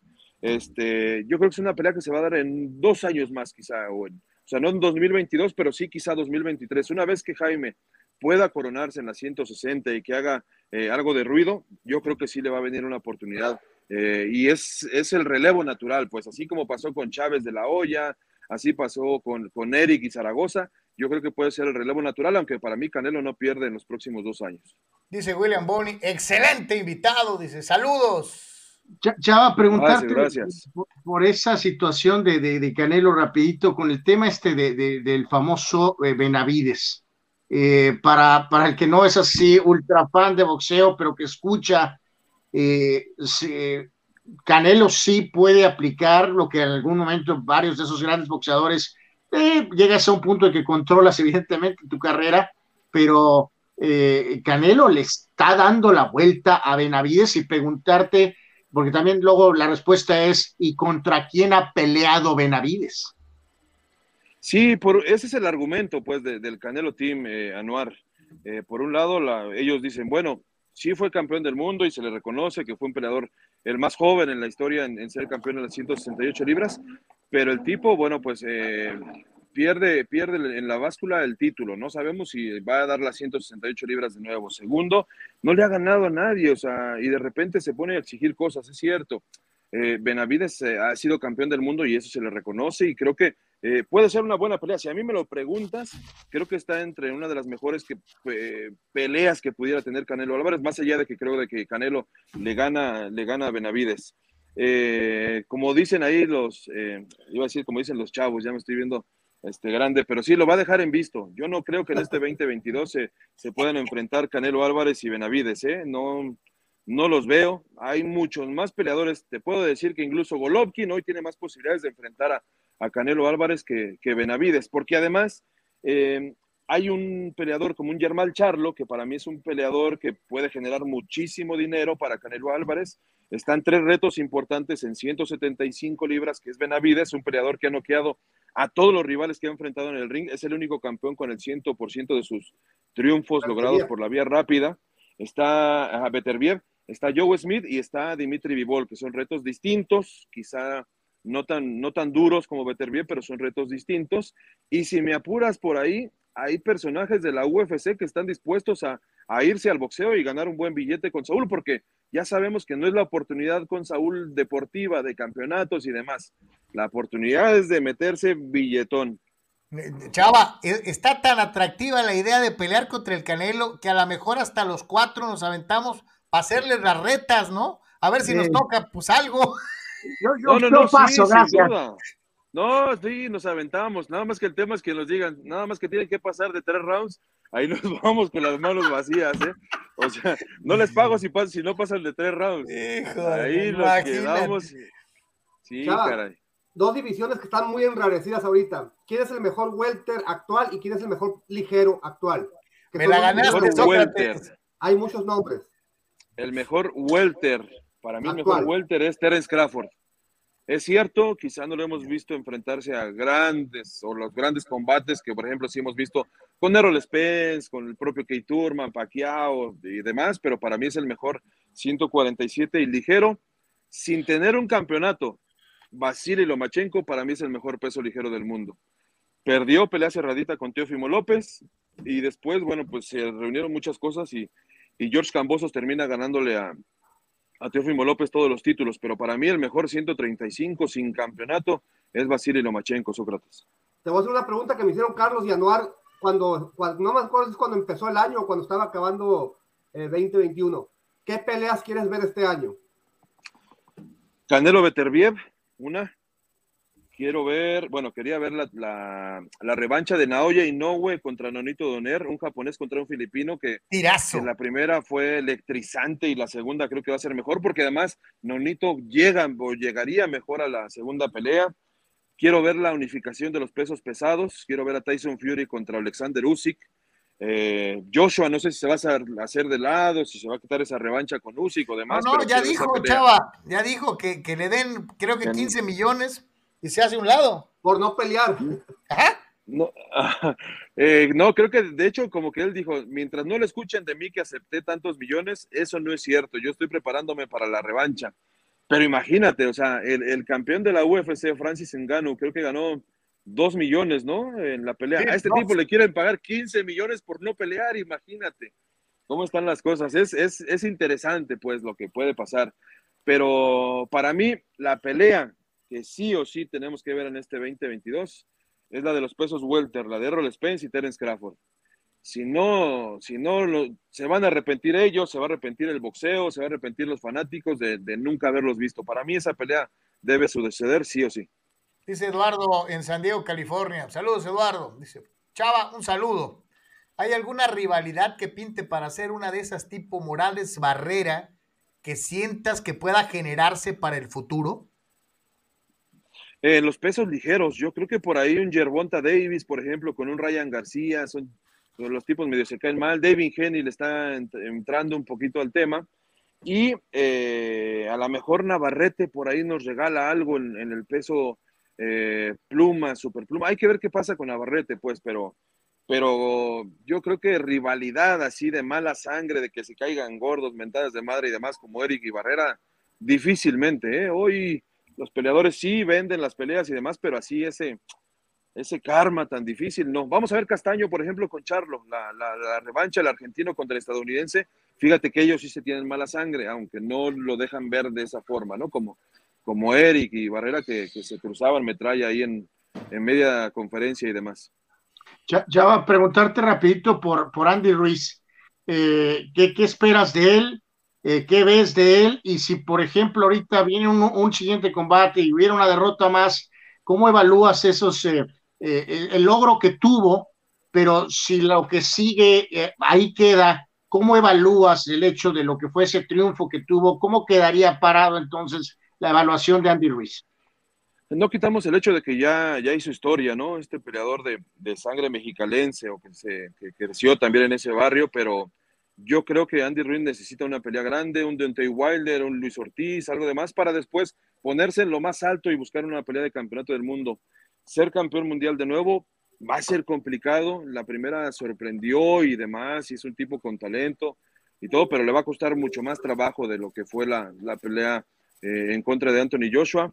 Eh, pero sí, ya necesita este año. Se supone que ya está sano del tema de la rodilla, que le había dado problemas. Para el próximo año deben venir las peleas grandes ya para, para Andy Ruiz, lo necesita él y la gente tampoco no le va a perdonar mucho más tiempo, ¿no? Ya, ya estando lejos. Si a Ryan García, que es un peleador jovencito y, e invicto y demás, no le están perdonando todas esas cosas, bueno, pues tampoco Andy, que ya fue campeón del mundo. Eh, no sabes, hay una buena cantidad de participación, eh, eh, Chava, de gente que te hace comentarios y o preguntas. Saludos a todos, saludos a todos. Abraham Mesa dice, Chava, sobre los boxeadores que salen en TikTok en tacones, exigiendo pelear contra el Canelo, ¿qué piensas? Ah, se está metiendo con mi amigo Chávez Jr. Este, no, le mando un abrazo a mi amigo Chávez Jr. Este, desafortunadamente creo que en ese momento se, se perdió una oportunidad de oro de, al menos, quizá no de ganarle a Canelo Álvarez, pero de hacer una pelea eh, competitiva, entregarse y demás. Y creo que eso fue lo que, lo que termina por, por eh, ir hacia abajo, ¿no? La carrera de Julito está, parece que pelea a finales de febrero, parece que pelea por ahí en, en marzo, así que vamos a verlo. Yo creo que es un peleador joven, que tiene talento, su compromiso con el boxeo siempre ha eh, estado en duda, que fue campeón del mundo histórico en el primer mediano eh, mexicano en ser campeón del mundo, entonces hay que darle el beneficio de la duda, ¿no? Siempre con peleas debajo del ring, muchas cosas han pasado, pero, pero bueno, pues es, es mi amigo Chávez Jr., ¿qué les puedo decir?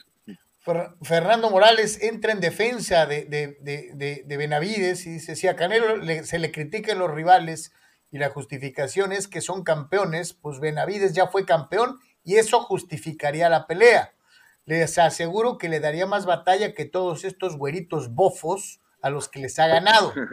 Fortaleza de Benavides, sangre mexicana, valiente, joven. Muy grandote.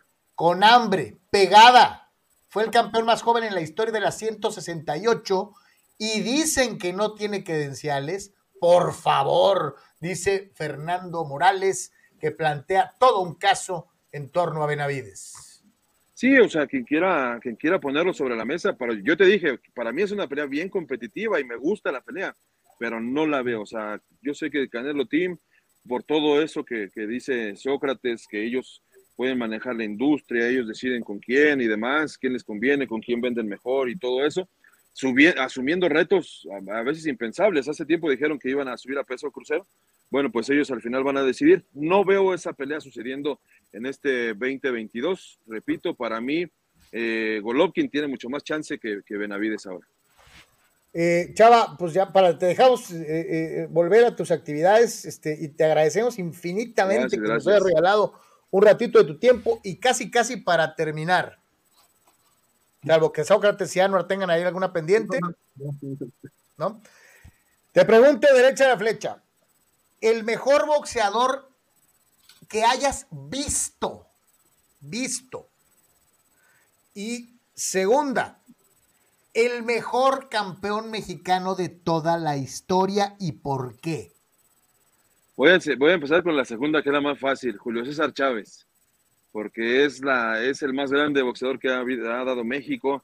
37 eh, peleas de campeonato del mundo, primer tricampeón en la historia, eh, porque fue un auténtico ídolo, porque se enfrentó a muchos de los mejores y a, muchos les quitó el invicto. Eh, fue un tremendo peleador para mí, eh, de los más grandes, de los que inspiró a mucha gente a, llegar a este deporte. Así que en ese aspecto no, no hay duda, ¿no? Julio César Chávez y de ahí que se puedan pelear los demás, Salvador Sánchez, Olivares, Eric Morales, Márquez, Barrera, Carlos Zárate, eh, Gilberto Román, Lupe Pintor, Finito López, quien se quiera, pero después de, Julio César Chávez. Y que me ha tocado ver, fíjate que yo diría que Floyd Mayweather. Mm, o sea, para mí es cierto, el más espectacular, pues no, no, no estaba ahí, ¿no? Pero yo, yo opté por disfrutar un poquito ese de, no siempre se puede noquear, pero siempre se puede boxear bien y yo creo que que Floyd Mayweather, de los que me tocó ver, fue, fue espectacular. Eh, hace tiempo, por ejemplo, hace seis días, eh, se cumplieron 16 años de mi primera cobertura. Fue, imagínate, Eric Morales contra Manny Pacquiao, la segunda. Yo le, le, platico a mi familia que, que, escuchar el himno fuera y escuchar las presentaciones y escuchar cómo ruge la arena, te pone la piel chinita. Y, he tenido oportunidad de ver a grandes, a Barrera, me tocó ver a, ya lo decía Manny Pacquiao, a Hopkins, a Oscar de la Hoya y demás, pero, pero del, del que más perduró, pues, y del que supe apreciar su, su boxeo, fue de Floyd Mayweather.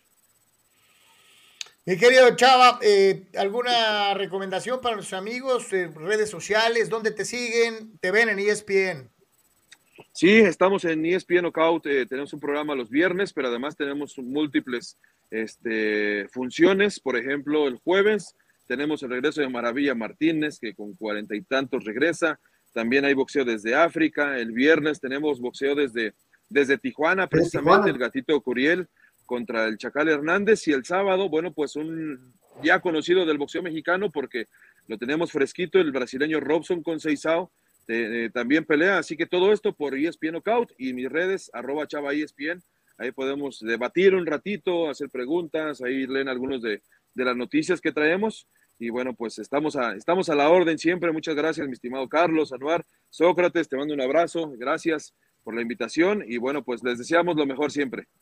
Que Dios te bendiga, Chava. Nos, nos estamos siguiendo eh, eh, muy, y nos vemos muy pronto. Gracias. Cuídense mucho. Acuérdense que no es lo mismo llamar a León que verlo venir. Ahí está, señores, el buen Chava Rodríguez y, agradecer como siempre el enlace eh, eh, a, través, a través de Sócrates y Amanduras. Sócrates, aquí nos escribe, nos escribe, mm, mm, mm, déjame encontrarla porque se me, se me escondió. Este. Sí, en lo que encuentras, nada más abundar un poco, eh, lo que mencionaba Chava, el viernes desde el Gran Hotel se transmite la señal a, a toda Latinoamérica de la función de Box Stars, ese Adrián el Gatito Curiel contra Hugo el Chacal Hernández a 10 rounds en peso mosca, una pelea entre dos muy buenos boxeadores. Esa es la, estelar de ESPN Knockout. En el respaldo, Alexis Salazar de Guadalajara contra Valentín Martínez de la capital mexicana. Y ahí mismo otros peleadores eh, prospectos, un invicto de los Mochis, Francisco López, eh, Jonathan Rojas, que es sobrino del gusano, contra un invicto de Tijuana, Edwin Flores. Va a estar interesante la función en el Gran Hotel y es esa es la función que va a transmitir ESPN Knockout. Te dice Roberto Mendoza, cuando entrevistan a Francisco Paco Cuesta, Carlos, dice, él se acuerda de ti mucho y del señor Seamanduras, era vecino de él y tiene muchas anécdotas valiosas. Él entrena en la unidad Andrés Luna en Rosarito. Anuar ya han dado por allá, dice eh, el buen Roberto. Sí, él era vecino mío hace algunos años, este, vivíamos en departamentos eh, juntos, este, yo creo que yo en, el 4, en un segundo piso y él en el 3. Eh, con, mucho gusto contactamos a Paco la próxima semana y yo creo que sin problemas estará aquí con nosotros. Oye, Paco, un, peleador muy emocionante arriba del ring, campeón, se hizo campeón aquí, ya me tocó la cobertura de la pelea, campeón nacional, y, siempre daba muy buenas peleas. Eh, eh, es una muy buena sugerencia, Roberto, ¿no? De esa época de oro del boxeo en Tijuana, donde todo el mundo era taquillero, ¿no? Marchena, Sandoval, Paco Cuesta, el Buki Mora, el Bull Terry Soberanes, Chávez estaba en los preliminares, Julio César Chávez estaba en los preliminares, y en las estelares era su hermano, el estelar, el borrego. Este, muy, después entró Yori Boy Campas, también a convertirse en... El Maikito Martínez. Sí, sí, sí. Eh, eh, Hugo Torres. Sin televisión y sin redes sociales. Totalmente. Se, retacaba. me, quedé, Carlos, pensando, necesito que nos dé contexto Sócrates en el tema boxístico de cuál será el, ¿cómo le llamó Oscar en su ataque furibundo al templo del fútbol? El, ¿Cómo le La olla, olla, o cazuela grafiteada, así llamó. La olla de pozole grafiteada. sí, sí. Eh, ¿cuál será el equivalente de, ese? Aquí está, mira. Dice olla de pozole grafiteada con el logo del América. Estoy tratando de pensar cuál es el equivalente boxístico eh, de la olla de olla de pozole grafiteado. ¿Será entonces a lo mejor el, el, el Caesars Palace ahorita, eh, que, en algún momento- Garden, Anuar. que fue, el, bueno, el, el Garden puede ser también, ¿sí? O sea, ¿cuál es ese escenario eh, viejo, pues, antiguo, a lo mejor, eh, que es, que es, pues sí, pues proba- probablemente el Garden, ¿no? Tal vez, o, este, de alguna manera. ¿no? ¿Cuál es la olla de pozole grafiteada del boxeo, Soc? Pero ¿qué es eso? Un escenario que, que ¿Viejo? Fíjate que las peleas más icónicas se hicieron en una arena al aire libre en el Caesars Palace de Las Vegas. Aparte del Madison Square Garden, la arena al aire libre de Las Vegas, ahí estuvieron todos los, grandes que mencionas, ahí estuvieron. Tyson, Leonard, Hagler. De hecho, hay una escena muy conocida donde un paracaídas va hacia el ring y se atora con unos cables. Era la arena al aire libre de Caesars. Ya después construyeron las arenas bajo techo, ¿no? La T-Mobile y, y MGM.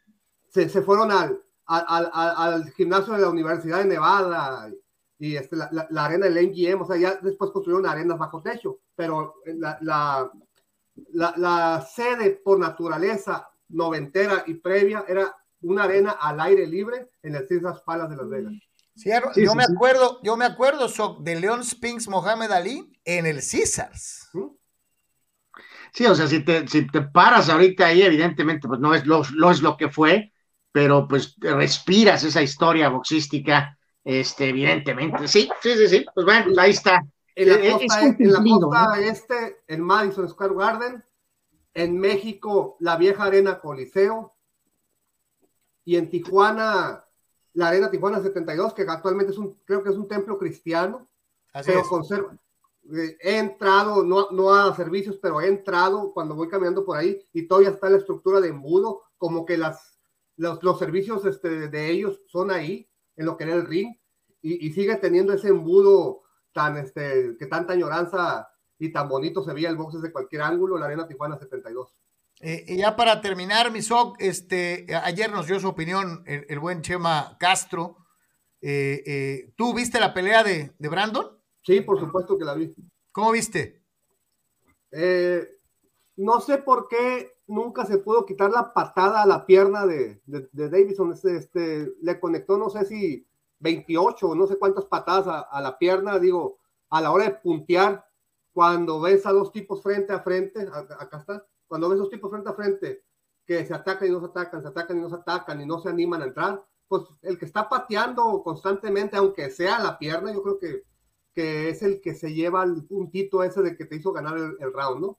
Eh, yo creo que Davison se preparó para pelearle a Brandon, preparó su, su, estrategia y la ejecutó bien para pelearle a Brandon. Y, este, y yo creo que Brandon fue el que de los dos, el que se quedó más cosas pendientes por hacer. Fue una pelea muy cerrada, yo creo que la decisión 3-2 estuvo correcta. Y pues Brandon tiene talento para seguir, ¿eh? Ni se acabó, ni, ni, este, ni se debe retirar, ni mucho menos. Si viene la revancha, va a ser una buena revancha y si cada quien va por su lado, yo creo que Brandon va a volver a ser campeón. Sócrates Manduras, como siempre, agradecerte que hayas estado con nosotros y desde luego recordar a la gente que si es boxeo en Deportes es con Sócrates. Muchas gracias. Gracias, Carlos, Anuar, saludos amigos y gracias al buen Chava Rodríguez por, por su tiempo y por atender la, la llamada de Deportes. Que Dios gracias, te bendiga, gracias. gracias. Ah, está el buen Sócrates, como siempre, eh, eh, con lo mejor del mundo del boxeo y, y, y, excelente, excelente la participación de Chava Rodríguez de ESPN. Como esperamos, señoras y señores, que sea excelente eh, el refuerzo Anuar que finalmente pues se ha dado, ¿no? Ya llegó procedente del fútbol argentino Lisandro López, zaguero con dilatada experiencia y para una posición en la que el equipo de Tijuana ha venido batallando muchísimo, ¿no? Sí, donde pues se ha hablado del famoso tema del, del joven eh, eh, defensa Carlos eh, Guzmán y, y, pues desde el principio hubo dudas fuertes en el tema de lo de, de lo de Rack, ¿no? Entonces, con las, las credenciales que tiene este hombre en su participación europea, lo que ha hecho en Argentina, pues se supone eh, que evidentemente es un, eh, un upgrade, ¿no? Este, como se dice por ahí, eh, ya por ahí me parece que atendió a la prensa este, hace un ratito cuando nosotros ya estábamos al aire, este, así que pues mañana, mañana estaremos este, recapitulando algo de lo mejor de, que, de lo que fueron sus, sus, comentarios, ¿no? Entonces, pues sí, parece que es una muy buena contratación. Ahora habrá que ver si responde, este, evidentemente, el terreno de juego, pero era imperativo tener otro defensa y este, en este caso, reiteramos, sus credenciales parece que son impecables, así que debe ser un este, elemento importante para Cholos de inmediato. Y, aquí sí dejar algo bien claro, ¿no, carnal? Creo que eh, mucho se ha hablado de que eh, tienen rato que no le atinan eh, a las contrataciones, particularmente de extranjeros. Aún y cuando Lisandro vino a menos, perdió la titularidad en Boca, es un tipo con experiencia y con posibilidades reales de impacto inmediato en, el equipo al que llega, ¿no? Este, eh, sí, no, no, así que ya eh, en este caso, hasta cierto punto la directiva palomea, ¿no? Verlos ya si el jugador funciona o no funciona, pues es, es, más un tema del jugador y del técnico, ¿no? Pero en este caso, pues sí, la directiva, como haya sido, este, que consiguieron esta transacción, este, pues bueno, es, es, es productiva, sin duda alguna. En el mundo del fútbol internacional, cualquier cosa que hagas o dejes de hacer, siempre tienes que pensar en esta época moderna, Anuar, vayas a decir algo, vayas a enseñar algún cartel y o letrero, vayas a, promulgar tu verdad de lo que sea, tienes que pensar en, en, el impacto que va a tener después a nivel mediático y en redes sociales, porque ya no nomás es que un periódico te critique si haces o no haces, ahora es el público, ahora es el aficionado, ahora es el, el que le va a un club, que si tú haces algo, por muy bueno que sea, pero que parezca malo, te va a encuerar, te va a, crucificar, te va a tirar. Y creo que no era el momento para que Leo Messi visitara a su gran amigo Xavi en la mismísima Barcelona, porque a ah, cómo se ha llevado eh, eh, carrilla, eh, golpeteo Messi por este viaje para ver a Xavi en una fiesta personal, ¿no? Sí, el tema aquí es que como se supone que está libre por, por la cuestión de que le dieron descanso en la convocatoria de Argentina por lo de la fecha FIFA, este, Cristiano también subió una foto que estaba en una playa, ¿no? O sea, este, Portugal tendrá en su momento su definición, ¿no? Ya lo sabemos rumbo a la Copa del Mundo, este, pero en este caso, lo del Mesías, eh, nadie está diciendo, Carlos, que no viaje a Barcelona, ¿no? Si tiene días libres eh, y si le dieron días libres. El detalle aquí es este, lo que detona, evidentemente, esto, ¿no? Que si, si eh, ya ahorita el tema es si Messi está preparando el terreno para un regreso. Este, aparentemente la relación quedó muy dañada con el presidente Laporta eh, pero pues Xavi puede servir como una especie de puente, eh, sobre todo si el PSG, por ejemplo, petardea contra el Madrid en esta eliminatoria que está ya muy cerca y no hay Champions, Carlos, si inmediatamente lo de Messi sería un año y para atrás, ¿no?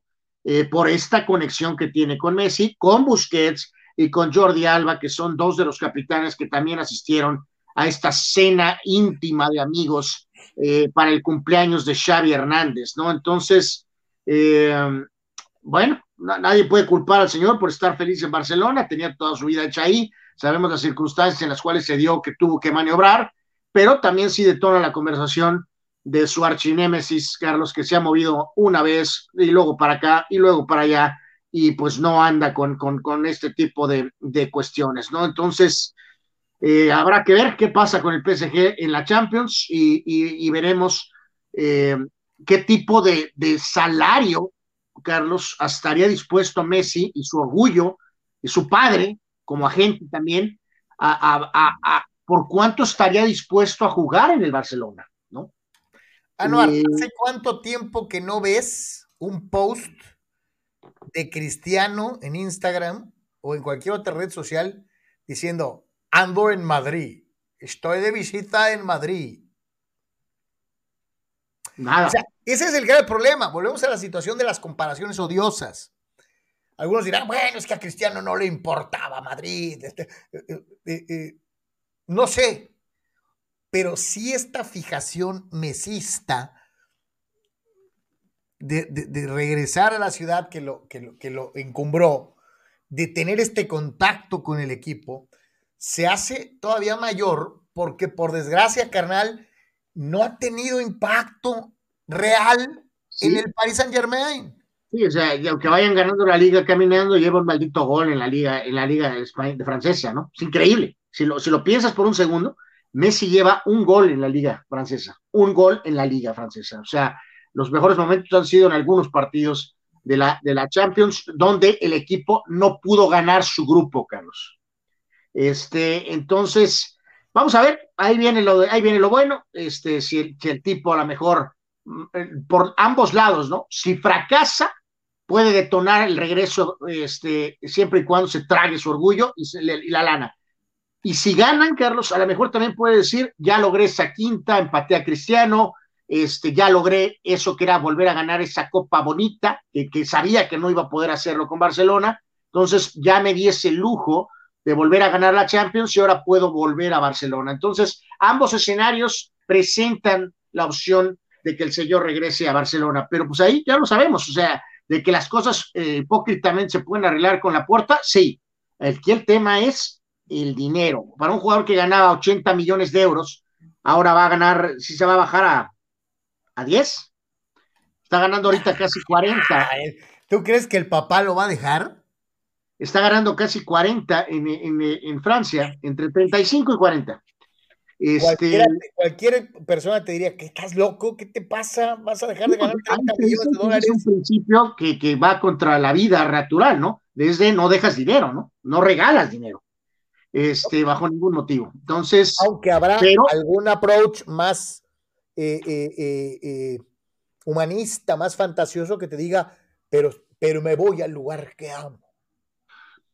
Pues sí, la eterna pregunta esa de que cuánto dinero es suficiente, ¿no? este, para los pocos que han sentido esa sensación. Este, pero a lo que voy aquí también es, con el partido del Madrid tan cercano, aunque sean días libres, Carlos, eh, es legítima la pregunta. Y casi estoy seguro que al rato en el programa este, en España, en el chinguito, Carlos, vamos a encontrar este ángulo y estas preguntas, ¿no? Está el juego del Madrid a la vuelta de la esquina, Carlos. ¿Está pensando en el Madrid o está pensando en regresar en Barcelona? Eh, ¿Cómo le cae al PSG? ¿Cómo le cae al jeque cómo le cae a Alcalaifi, cómo le cae a Leonardo, que tu jugador estrella está con el técnico del Barcelona, por más que sea su cuate, es el técnico ahora del Barcelona, no es su compañero de equipo. Su ex compañero, es el técnico actual del Barcelona. ¿Podría el PSG legítimamente preguntar, Carlos, si esto genera alguna especie de, de como sea, la palabra está en el deporte americano de tampering? O sea, está generando esto negociaciones para un, de parte del técnico del Barcelona con un jugador que tiene contrato con el Paris Saint Germain. Tocaste un punto importante. ¿Cómo, ¿Cómo le cayó a la gente el PSG ver esto? ¿no? O sea, ¿cómo lo tomaron? ¿O cómo lo tomas? ¿no? Porque a lo mejor Messi va a regresar y va a decir, bueno, pues, en mi tiempo libre yo hago lo que yo quiero, ¿no? Y, y, pudieron guardarla, oye, pudieron cenar en la casa de uno u otro jugador, Carlos, pudieron hacer un esfuerzo para tratar de mantener esto lo más privado. Muy probablemente no hubiera sido posible hacer esto de manera eh, oculta, pero lo hicieron abierto, ¿no? En un lugar y esto, o sea, está, está muy curioso. Mañana a lo mejor le damos segunda a esto, sobre todo porque cuando palpemos la reacción de, de, de la prensa española eh, eh, más a fondo con este tema del Mesías cenando con el técnico del Barcelona, su ex compañero. Dice Fidel Ortiz que esta será una temporada llena de emociones y sorpresas, en su mayoría desagradables, gracias a Patrick Mahomes, quien prácticamente por dedazo, más que por argumentos deportivos, jugará la final de la conferencia americana, donde él, jefes y la liga nos dan a tole con el dedo, haciéndonos creer que es más urgente un segundo anillo de este quarterback aguafiestas y somnífero por encima de los 49ers, Bills y Dallas ya que esto es lo que dan a entender los dueños de la NFL. Yo veo el Super Bowl y me gustaría ver un Bengals Rams, dice eh, eh, afirmando Fidel con sus teorías que Mahomes ganó por dedazo. Pues qué buen dedazo, cabrón. Este, eh, se sonó el teléfono en las, en, la, en las laterales de los Bills y vino la orden de Godel de con 13 segundos, ábranse Sí, está medio, sí, ándale. Eh, eh, díganle, a tu, díganle a tu defensiva que deje que, que Mahomes complete. Pero ya dejamos a Josh Wilson también. Pues igual. Ahora ustedes déjense. Bueno, Santo Dios. teoría del señor Fidel Ortiz, ¿no? Este, muy. Señores, nos vamos con, señores, nos vamos con eh, esto que es precisamente Deportes Nation comenta. Eh, carnal, ahora le toca al buen Víctor Baños. Y, pues si eres eh, aficionado de los vaqueros de Dallas, pues disfrútalo. Esta es la autopsia de los vaqueros por el buen Víctor desde Ensenada.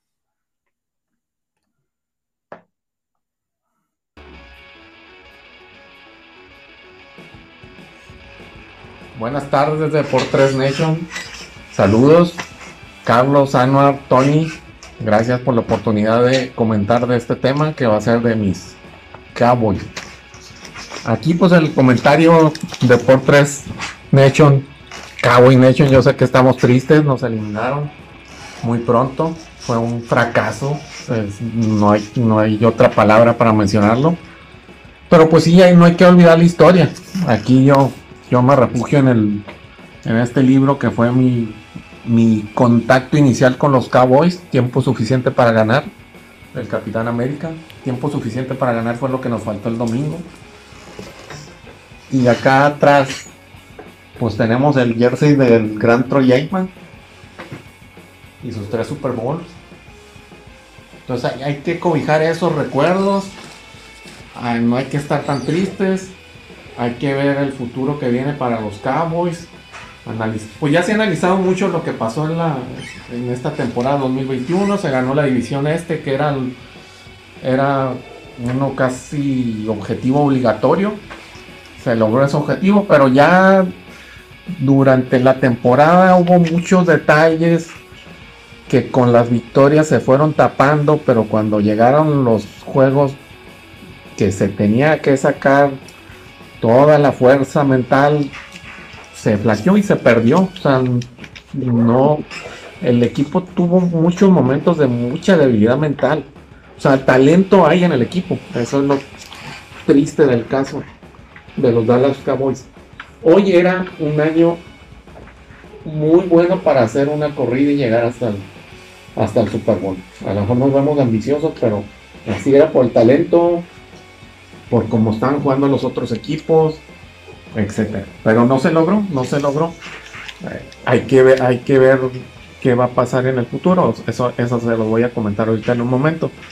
Del partido del domingo, las críticas mm, prácticamente todas las semanas se enfocaron mucho en los 14 últimos segundos, que si estuvo mal mandada la jugada, que si el árbitro interferió, que si McCarthy no debió mandar esa jugada. En mi opinión, yo creo que se debían de haber mandado unas tres pases de Ave María, estaban en la yarda de 40 y había un poco más de probabilidad, pero en fin, eso ya pasó. Eso no tapa todo lo mal que se hizo en el partido, que entraron dormidos, mentalmente no estaban preparados o no se prepararon mentalmente. Ahí van los culpables, son desde los jugadores hasta los entrenadores. Entonces son pocos los que se salvan el domingo, todos tuvieron abajo de su, de su nivel. Entonces, eh, nada que decir.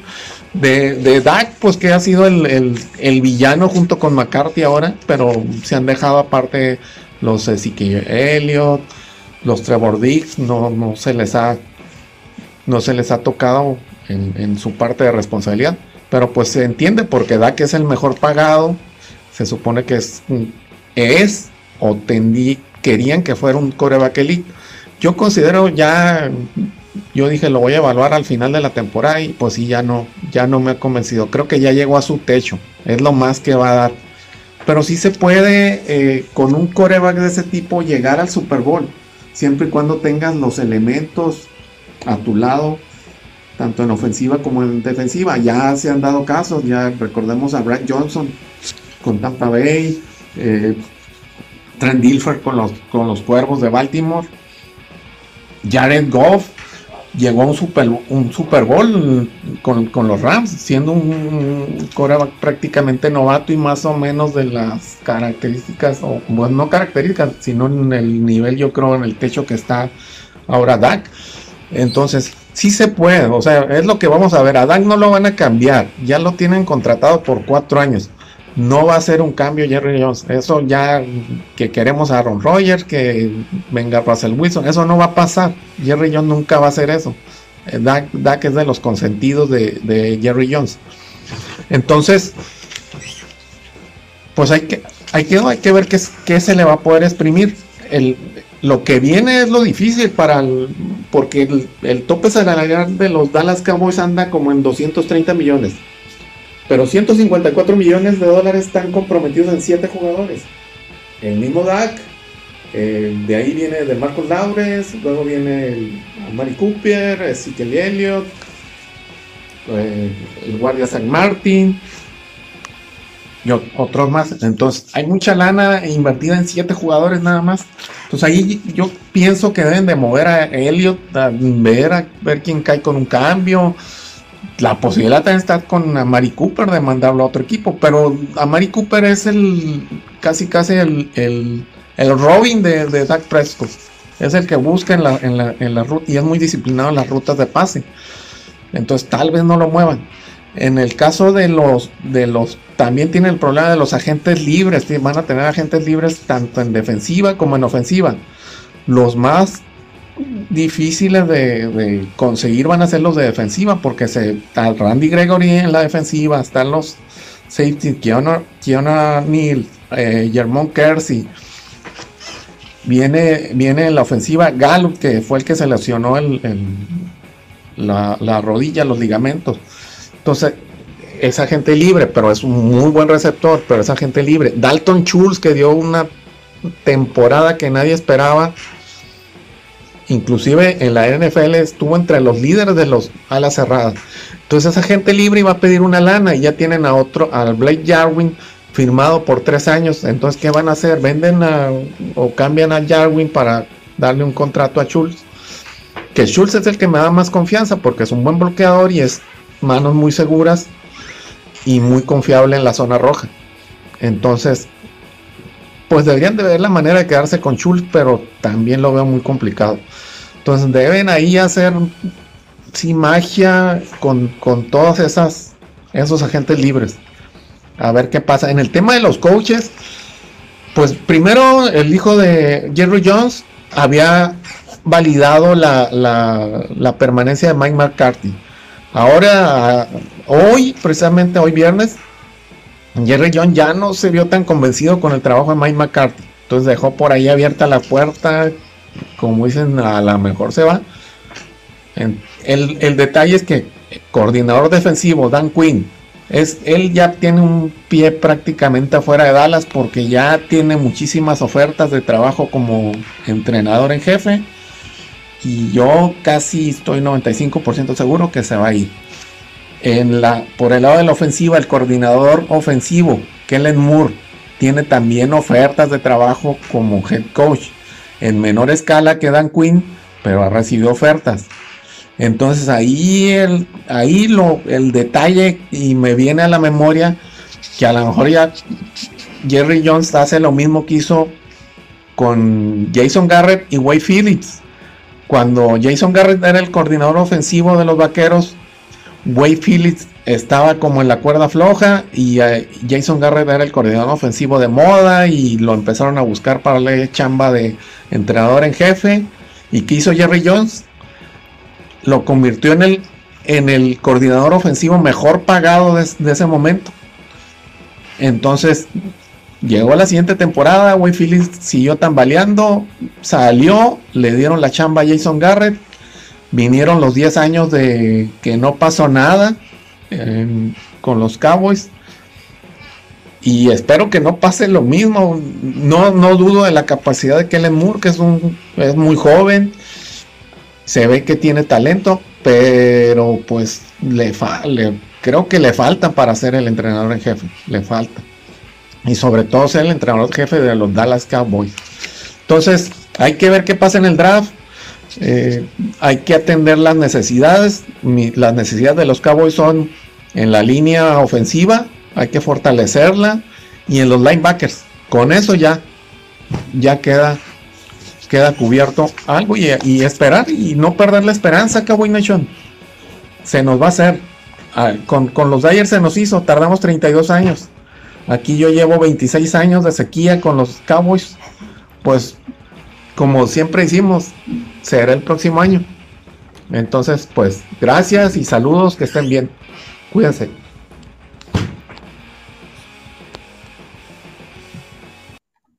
No más 26 años esperando, digo, pues todo fuera como eso. Este, eh, eh, eh. pues bueno, este, mi querido Víctor, este, gracias, gracias por participar. Es parte de lo que son los privilegios que tienen los VIPs de poder mandar sus comentarios en video. Este, y bueno, pues agradecerle al, buen Víctor que le entró con este. Pues tiene, tiene, mucha razón, pues este, desafortunadamente el camino de maniobra es limitado y este, a menos que verdaderamente conectes múltiples home runs en el draft, que es poco probable, o sea, santo Dios, el panorama es de que van a seguir igual y este y al ver, por ejemplo, el tipo de nivel eh, que se afrontó ahorita en estos eh, juegos divisionales, Carlos, tanto en cuanto a estrategia como en cuanto a la cuestión mental, eh, holy moly, o sea, piensas en Dallas y literalmente eh, no, no, no ves capaz a este equipo de soportar semejante trajín, Carlos. Sí, no, no lo ves como favorito bajo ninguna circunstancia. Y es una realidad. Es una pena que un equipo que antes siempre era favorito, ahora, ahora pues no puede serlo así de sencillo. Eh, ¿Qué recuerdos con lo del libro que tenía ahí, no? Aparte del Jersey Bateman, ese libro lo recuerdo mucho de, de, niño, ¿no? Tú lo tenías, ¿no? Este, lo recuerdo muy, este, haber leído algunas cosas, pero, pero, pero me encantaría a lo mejor volver a tratar de ver si lo puedo leer ahora ya en edad mucho más adulta. Este, pero qué grandes recuerdos con el libro que tenía ahí de, Roger Staubach. Y recuerdos eh, quedan también los Santos de Nueva Orleans. Anwar, eh, yo sinceramente te lo digo, sinceramente no lo esperaba eh, que, se fuera Sean Payton. Este sí me llama la atención. muy exitoso, desde luego de la mano con Breeze para llevar a este equipo a ganar un Super Bowl, que es algo que, que, no es fácil, sobre todo si eres los Santos de Nuevo Orleans. Este, eh, ¿Qué pasó, no? No, no, no, pues ya, ya como, o sea, ya había habido algunas cuestiones familiares y de salud eh, que habían dado algunas señales en años recientes, Carlos, pero sí, sí comparto que a lo mejor sí, sí, sí mantengo lo que señalas tú un poquito en el tema de sorpresa, pero a la vez también no es tanto sorpresa, ¿no? A lo mejor con la conclusión de la era Drew Brees, eh, eh, Peyton, este, eh, aduciendo cuestiones un poquito de salud y familia, aunque ya sabemos que luego eso a veces este, desaparece si este, llega una oferta adecuada, ¿no? aparentemente ahorita es una especie de, de, decir adiós, pero habrá que ver si esto es que solamente un año, es relativamente joven, eh, obviamente es un hombre sensacional en la cuestión este, de, del manejo ofensivo. Este, y obviamente chamba ni ofertas no le van a faltar, ya sea ahorita o en un año o incluso en un par de años todavía, ¿no? Así que eh, lo que sí aquí es, no preocupa tanto el futuro de Sean Payton, ya sea que quiera seguir siendo coach, Carlos, o de plano ya decir bye bye. Eh, a lo mejor puede ejercer también en esa función de analista, tal vez, no lo sé. El problema aquí son los Santos eh, eh, no Drew no Sean Payton, y estás de regreso casi, casi en la época en que usaban bolsas de papel en la tribuna, ¿eh? o sea, va a venir un reto monumental para los Santos de Nueva Orleans si esto realmente fue una era y después de regreso a, lo que siempre ha sido o, a ver qué tipo de movimientos y quién le va a entrar aquí para poder este, mantener lo que esta gente construyó, ¿no? Sí, sí, se cierra un capítulo importantísimo en la historia de los Santos de Nueva Orleans. Eh, eh, equipo que sinceramente se los digo, cuando ganó a mí se me hacía imposible, es increíble, habían ganado los Santos de Nueva Orleans, que eran algo así como sinónimo con el equipo más malo de la liga, ¿no? Durante años, décadas, ¿no? Eh, y este hombre logró lo que parecía imposible, ¿no? Ser campeón con los Santos de Nueva Orleans. Eh, eh, ¿Te acuerdas? Digo, Bill Cowher también dijo que sí hubiera un año descansar, que porque estaba, eh, ya nunca volvió. Este, con todo pues y que tuvo, muy buenas ofertas, ¿no? de, equipos como San Diego, que lo querían, ¿no? Y, y, pues no pasó nada, ¿no? tuvo cuestiones ahí personales, el fallecimiento de su esposa, ¿no? Ya después obviamente se volvió a, a casar o esto, pero a ver, vamos a ver, vamos a ver qué, qué, qué, qué es, cuál es el futuro de Coach Payton, pero bueno, sí, marca una historia. Eh, eh, sacar a Nueva Orleans cuando era el sinónimo de la organización más terrible, este, tiene ese mérito doble. Y aparte, también eh, de alguna manera, en los últimos años, medio trató de arreglar, Carlos, lo que fue ese incidente terrible para él de irse castigado un año, ¿no? Por, por las eh, prácticas cavernícolas del coordinador defensivo Greg Williams, eh, que daba dinero para que lesionaran a jugadores rivales, ¿no? entonces él se fue suspendido un año, este, porque pues de alguna manera, pues no atendió este asunto, ¿no? De manera oportuna y este, y, al final, bueno, no, no con título, pero restablece un poco su carrera. Digo, no es cosa menor cuando un coach se va suspendido un año, ¿no? Entonces, este, eh, pero al final creo que es mucho más positivo, por supuesto, eh, que ese punto muy complicado negativo, ¿no? Se va entonces eh, Sean Payton y la pregunta es, ok, ya se va el coach, se va un coach, pero ya se fue Breeze. ¿Qué sigue para Tom Brady? ¿Qué sigue para el mariscal de campo, líder en muchos de los departamentos individuales de la temporada en toda la liga? Eh, y que se queda corto de, la meta de regresar al Super Bowl. Hay quienes afirmaban desde el viernes anterior que supuestamente si perdía el equipo de los Bucaneros de Tampa Bay, Brady había tomado la decisión de retirarse, pero esto ha sido desmentido, aunque hay otras versiones que dicen que sí lo ha tomado como muy a pecho, como muy en serio, de que, de que ya es tiempo eh, con todo y que su meta original era jugar hasta pasados los 45 años de edad. Eh, ¿Qué sigue para Tom Brady, Anuar? Eh, pues más que nada aquí, quiero hacer el pequeño, un poquito el update. Ayer por ahí tuvo una entrevista y, se hizo mucho eco en los programas en la Unión Americana, más como hablando en una especie de pasado, hablando de su legado. Este, y, y, en el caso de hoy también puso ahí un post medio, medio, medio así, nostálgico. Entonces, pues supongo que ahorita, eh, digamos que, eh, pues a lo mejor todo indica que a lo mejor está este, sí seriamente considerando decir adiós eh, con el tipo de rendimiento que tuvo. Yo creo que si recargan un par de cosas por ahí, este equipo estará en posición de contender otra vez el año que viene. Sabemos eso de que a lo mejor hay más acúmulo de talento tal vez en la americana que en la nacional. a mí me encantaría que regrese por lo menos un año más. Eh, siempre quieres que este tipo de leyendas no se, eh, de alguna manera, no se, eh, no, sufra su legado y obviamente el legado de Brady no ha sufrido, al contrario, ha todavía crecido todavía más. Entonces a mí me encantaría que juegue un año más, pero si decide decir adiós, Carlos, pues ya, ¿qué más? No le queda nada, lo ha probado todo, lo ha ganado todo, doblete, dobleteando y tripleteando prácticamente a todo el mundo. Entonces, si este es el fin, pues es el fin eh, al mejor de todos los tiempos. Este, pero me encantaría. Que no todos se pueden ir como Peyton Manning, digo, siendo campeones. Esa es la realidad. Eh, tal vez algunos dirían, que el momento ideal para anunciar su retiro debió haber sido cuando tenía el Lombardi en la mano el año pasado y decir, aquí está, ahí nos vemos. Pues sí. hubiera sido un maravilloso para decir adiós, ¿no?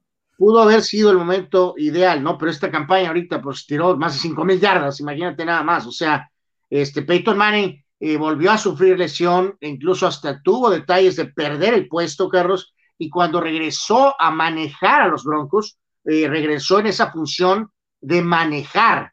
Eh, no fue el Peyton Manning de los Colts, ni el Peyton Manning del principio de su etapa en Denver.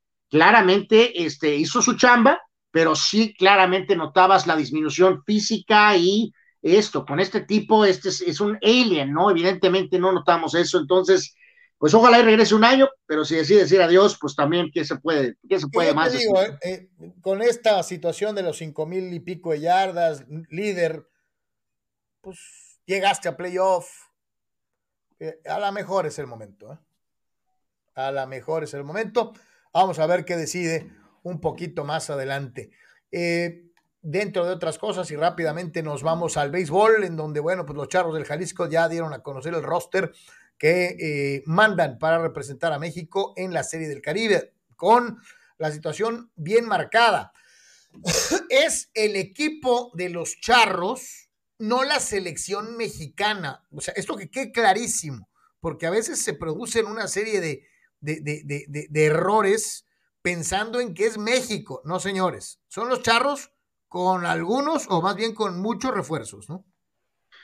Pues sí, como 40 refuerzos. De hecho, hace rato ahí debatí en Béisbol Sin Fronteras con, con Armando Carlos, ahí vemos también un poquito la cuestión del calendario, este, de que, pues digo, no porque así sea, este, en este sentido, este, pues no se va a dejar de mencionar prácticamente cada año, ¿no? Que eh, debería de haber una restricción y los rosters deberían de ser básicamente los mismos, ¿no? Pero bueno, no les gusta, ya les fascina a los, este, a los amigos de la, de la Liga del Pacífico, ¿no? Así que, este, bueno, eh, pues ahí veíamos la lista completa, parece que hay todos los ingredientes en cuanto a picheo abridor, Carlos, traen relevistas para dar y prestar, eh, le pedí a Armando que si era una situación de título fracaso, no lo quiso llamar de esa manera, eh, pero pues reitero, ves el picheo, ves el picheo abridor, ves en, en el cuadro, ¿no? El tipo de, de jugadores eh, que se tiene, ¿no? Este, como Amador, como el, obviamente la experiencia del Guti, Villanueva, eh, Quirós, que viene como refuerzo, Joy Meneses, Víctor Mendoza, eh, tienes un jardín con, este, con también con gente eh, importante, eh, así que bueno, pues yo sí tengo altas expectativas, sinceramente lo digo, para los charros representando en esta serie del Caribe, Carlos.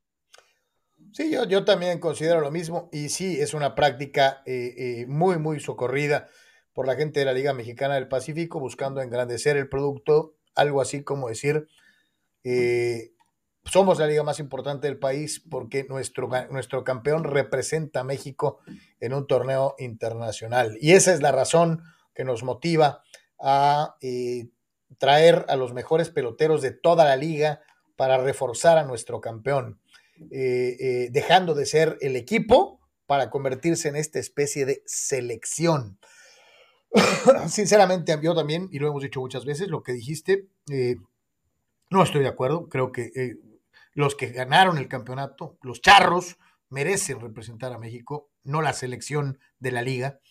Y eso de poner 8.420 refuerzos se me hace una falta de respeto para los peloteros. Pero bueno, que con su pan se lo coman y que les vaya muy bien. ¿no? Ojalá y que les vaya muy bien, pero, pero sí no, pues no, no estamos de acuerdo, no me gusta y nunca me ha gustado esta situación pero no se trata de lo que me guste a mí o a Anuar o a ustedes, sino como lo ven los dueños de la pelotita. México abre con, con Dominicana el viernes, eh, que obviamente ellos tienen esa ventaja de localía. El siguiente juego será con, con Venezuela y luego Colombia, ¿no? Así que eh, este, eh, bueno, ahí está la prueba de inmediato este, con Dominicana. Y reitero, pues ahora los tiempos dieron un poquito mejor, ¿no? Nos evitamos ese escenario absurdo. Eh, cuando te acuerdas, jugaban un sábado en la noche y al otro día tenían que debutar el domingo, ¿no? Literalmente. Así que ahora hubo un poquito más pausa y ya lo mencionamos desde ayer, debe de llegar el equipo, la novena más, en ritmo y con todo bien preparado. Dice, eh, dice, dice, dice, dice. Toño Pasos. Creo que pasa algo similar a los Juegos Olímpicos de verano, dice, al ya no darle la misma difusión, principalmente las dos televisoras, nosotros ya no le damos tanta importancia. Este, sí, pues es que ahora pues prefieren pasar pues contenidos para vender, ¿no? Eh, antes sí como que le daban mucha importancia al orgullo que representaba para cada televisora tener los juegos, ¿no? Y ahora se piensa de otra manera. Eh, dice Gabriel Armando Narváez, a ver, la NFL está mañada para que los Patriotas fueran campeones hace dos semanas y ahora son los jefes eh, en, relación al comentario de, de Fidel. ¿no? dice, como también no se supone que el Atlas iba a tener campeonitis, las teorías de la conspiración se reciclan y ajustan, dice Gabriel Armando Narváez, a quien no le agrada eh, las teorías conspiratorias de Fidelón. dice, dice Juan Pitones, ahorita que mencionaron el salto de esquí, hay una película con Taron Egerton y Hugh Jackman de un caso de los Juegos Olímpicos Invernales que se llama Eddie, the Eagle y de los noventas estaba Cool Running de los eh, el equipo de Jamaica, ¿no? Eh, eh, de bobsled, sí, sí, claro. Eh, obviamente Gigi Ramírez este, vuelve a intervenir y dice que el presidente está ocupado en cosas más importantes como gobernar eh, eh, al pueblo. No le gustan las columnas de sociales en el periódico. Y además, los atletas mexicanos son unos grillos y mal agradecidos. Ay, Dios mío, santísimo de mi vida. Eh, bueno, cada quien tiene libertad de Dice, dice Dani Pérez Vega, ¿no? Que toda la falta de apoyo, sobre todo para esta delegación cortita mexicana de Olímpicos Invernales, quedó demostrada con la chava, de, con el joven de patinaje artístico, dice. Donovan Carrillo, que tuvo que hacer su preparación para los Juegos Olímpicos en un centro comercial en León, Guanajuato, interrumpiendo sus rutinas para esperar a que la gente le diera espacio en la pista de patinaje. Aunque usted no lo crea. Fidel Ortiz, díganle a Gigi que los políticos no pueden meter mano en deportes profesionales, ya que si lo hacen sería violar la propiedad privada. Este, y no cabe duda que este es un tipo porrista pagado de la 4T. Eh, pues es un planteamiento es un planteamiento que a lo mejor debería de tener una respuesta del señor Gigi Ramírez, ¿no? William dice, con Gigi no se sabe si es él, ella, él, ella o un bot, pero no se sabe que exista propiedad privada y que las ligas deportivas son empresas. Mejor exígele a tu presi que tome programas deportivos académicos este, y, y, y, y, tan, ¿no? William Boney, y tiene toda la razón. Eh, dice Abraham Mesa, quiero ser dueño de Yankees por ser patriota. Fuente John Rambo.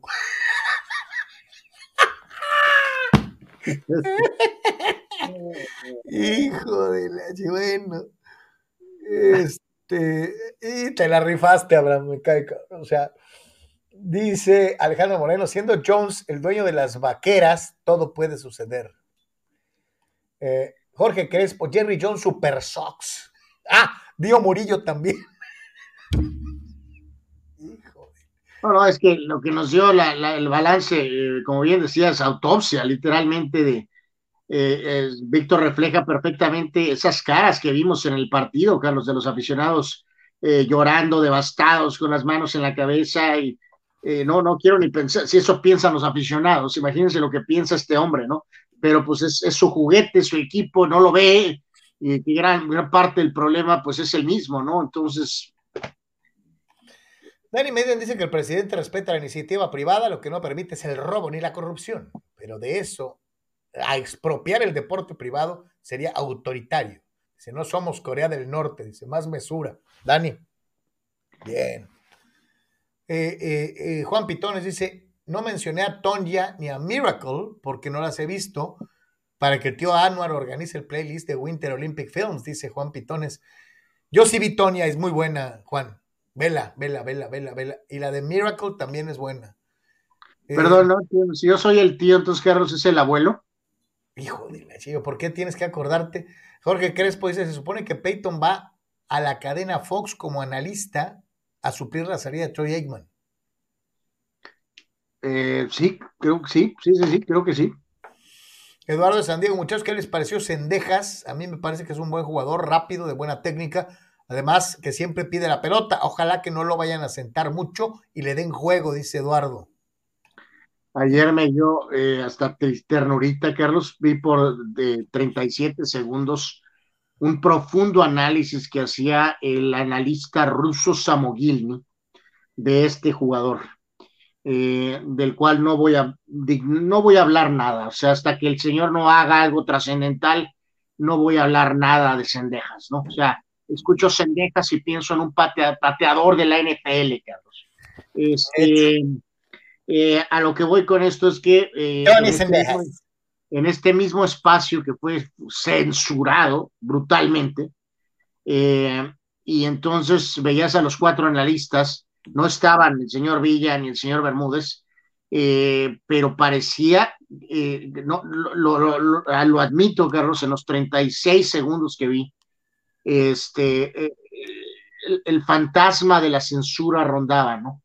o sea, porque le, van le entran al tema de la América con pincitas, ¿no? Exactamente, porque era, era y, me queda claro que no fueron 35 segundos. Eh, fue toda una especie de mega análisis con gráficos y con del desempeño de Cendejas, Carlos.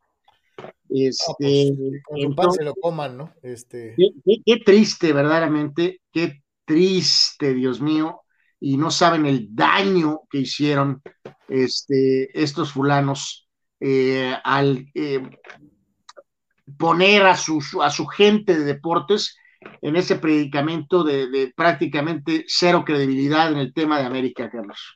Yep, así de sencillo. Un día como hoy, un día como hoy en Deportes, vamos con eh, cumpleaños onomásticos y grandes sucesos en la vida deportiva. Bueno, pues ahorita el sistema no da más que para unos este, cumpleaños.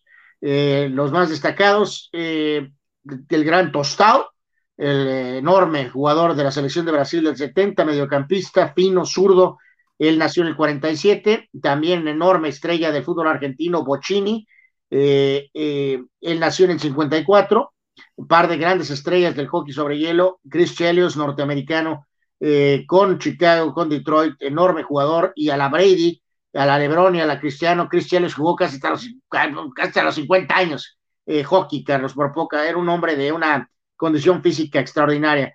Eh, es a Tiken, tremendo jugador de hockey con los Edmonton Oilers y con los Rangers de Nueva York, de esos jugadores que calladitos en temporada regular, pero en los playoffs eran un demonio verdaderamente incontenibles.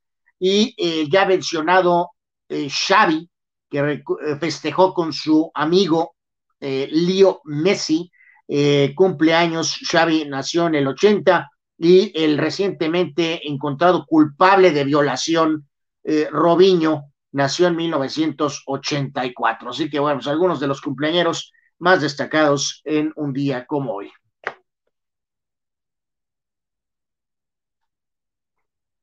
Eh, ahí está, eh, eh, todos los, los, cumpleaños, Tostado era un jugadorazo, un jugadorazo. lástima que pues, está en una época en la que no había tanta difusión como ahora hay muchos que lo mencionan como alguien especial, ¿no? Este, pero pues lo vimos muy poquito, pero en lo poquito que lo vimos en las películas, este, era un, era un buen jugador y, muy recordado. Vámonos a la actividad en la NBA, donde el equipo de Phoenix pues sigue haciendo las cosas bien, ¿no? Sí, totalmente, ¿no? Ayer este, una, una victoria más para el equipo que comanda eh, Chris Paul y que también tiene a, Booker. Este, en este sentido, eh, la victoria en contra de Utah, 115 a 109. Ahí vemos a Booker que tuvo sus 33 puntos. Eh, victoria de los Bulls con gran juego de Levine en contra del Thunder. Ahí están los 23 puntos, 7 rebotes y 7 este, asistencias en un equipo de Chicago que ha estado ahí dando eh, una de cal por otras de arena recientemente. Cleveland, que reitero, ha tenido un temporadón, incluso con la lesión de Ricky Rubio, después llegó recientemente Rechón Rondo, le ganan a estos alicaídos Knicks 95 a 93, casi no nos acordamos de que Kevin Love existe, 20 eh, puntos, 11 rebotes, y por ahí la victoria también de los Pelícanos, eh, uno de estos ex Lakers, Josh Hart, 22 eh, puntos y rebotes, la victoria por cuatro en contra de los Pacers de Indiana en lo que fue eh, la jornada de ayer en la NBA, en donde eh, ya hoy se regresa con calendario completo y destacar por ahí, Carlos, que la sub 40 juega cuatro y media de la tarde en contra de los Nets. no hay Durant, pero tampoco hay Kyrie Irving porque están jugando en, en Nueva York eh, así que la barba, que, también señaló, por cierto, que va a explorar agencia libre, o sea, va a tratar de ganar el título este año y si después hay más billete, que va a haber más billete en otro lado, es muy probable que la barba agarre sus cosas y parta de Nueva York. ¿Ves a la barba en los Lakers? Eh, la verdad, no, no. La verdad. calaron con Westbrook. Si este año pasa lo que yo supongo va a pasar, Westbrook se va a ir. Eh, ¿Ves a la barba en los Lakers? Pues, la verdad, la verdad, no, que los creo, sabemos que es un jugador distinto, que es mucho más fácil que se acoplar, acoplar a, Lebron, no es un jugador tan descontrolado, pero honestamente no lo veo, ¿no? Y a las siete, eh, digo, hay jornada completa, hay múltiples partidos, pero cuatro y media Lakers visitan a los Nets en Brooklyn y a las siete Luka Doncic y los Mavericks visitarán a los Warriors a las 7, reitero, así que bueno, ahí un par de juegos bastante destacados de la NBA el día de hoy. Vámonos al tenis, resultados en el abierto de Australia. Prácticamente ya estamos llegando al final de este Deportes. Este, pues, ahí hubo eh, un piquito de polémica con el triunfo de Nadal. Este, ah, malito, ¿no? Eh, ajá, hay quejas en cuanto exactamente en cuanto al tema de procedimientos y tiempos. Este, pero bueno, pues como viejo lobo de mar, si este es el caso, eh, pues tienes que hacer lo que tengas que hacer, ¿no, Carlos, amigos? Y si Nadal tiene que hacer algún tipo de ahí jueguito mental o alguna cosa así, pues la haces, ¿no? O sea, no, no te vas a, este, no te vas a, detener, ¿no? Este, así que Nadal está adelante. Eh, al final de cuentas, el triunfo ante Shapalov, el canadiense de apellido ruso, en cinco sets, eh, usando, reitero, prácticamente todos los trucos, pero avanza eh, Rafael Nadal, también avanzó Cispas, el griego, que ya decíamos, le ganó a, Fritz. también destacábamos en las damas, avanzó Madison Keys, así que aquí al menos reiteramos, hay un avance de algo eh, con una tenista norteamericana, también triunfo de Iga Swiatek eh, y también victoria de Canepi, que derrotó a Sabalenka, segunda sembrada, así que ahí hubo una sorpresa y nada más complementamos en algo de lo que será eh, la jornada de hoy, o complementando los resultados, Berretini, que será el siguiente rival de Nadal, este, dejó en el camino a Gael Monfields y también avanzó en las damas eh, Ashley Barty, ¿no? Así que va a estar bueno ese juego entre Berretini, el italiano, una de esas caras nuevas, jóvenes, eh, joven, en contra del veterano Nadal en la siguiente ronda. Y vámonos con lo mejor eh, de la red. Vamos a ver qué nos encontramos en internet el día de hoy para agarrar a cotorreo. Y aquí se lo presentamos. Ahí está tu canal, mira. Ahí está. fulano! Eh, es bueno, eh, esperamos que no nos bajen el video por el audio, Carlos, pero bueno, ahí eh, fue un detalle de producción. Pues un fulano aterrizó en la, autopista, ¿no? Eso está cañón, eso no debe ser fácil, ¿eh? pues no, pues claro que no, pues era una cosa, yo imagino que una cosa de vida o muerte, ¿no? pues dijo, imagínate que tú vayas en el carro de atrás y que veas que la avioneta empieza a acomodarse pues frénale, compadre, porque no sabes qué va a pasar, ¿no? Absolutamente. ahí la ves adelante de ti, ¿no? Chale, hijo. Sí, totalmente, ¿no? Eh, luego acá el amigo, no falta esto, ¿no? De hay que mover algún mueble o alguna cosa y pues, amigo, ahí va. Pero es deportivo, no cabe nada y mira. Y ahí van haciendo, ¿no? Luego acá fulano, pues.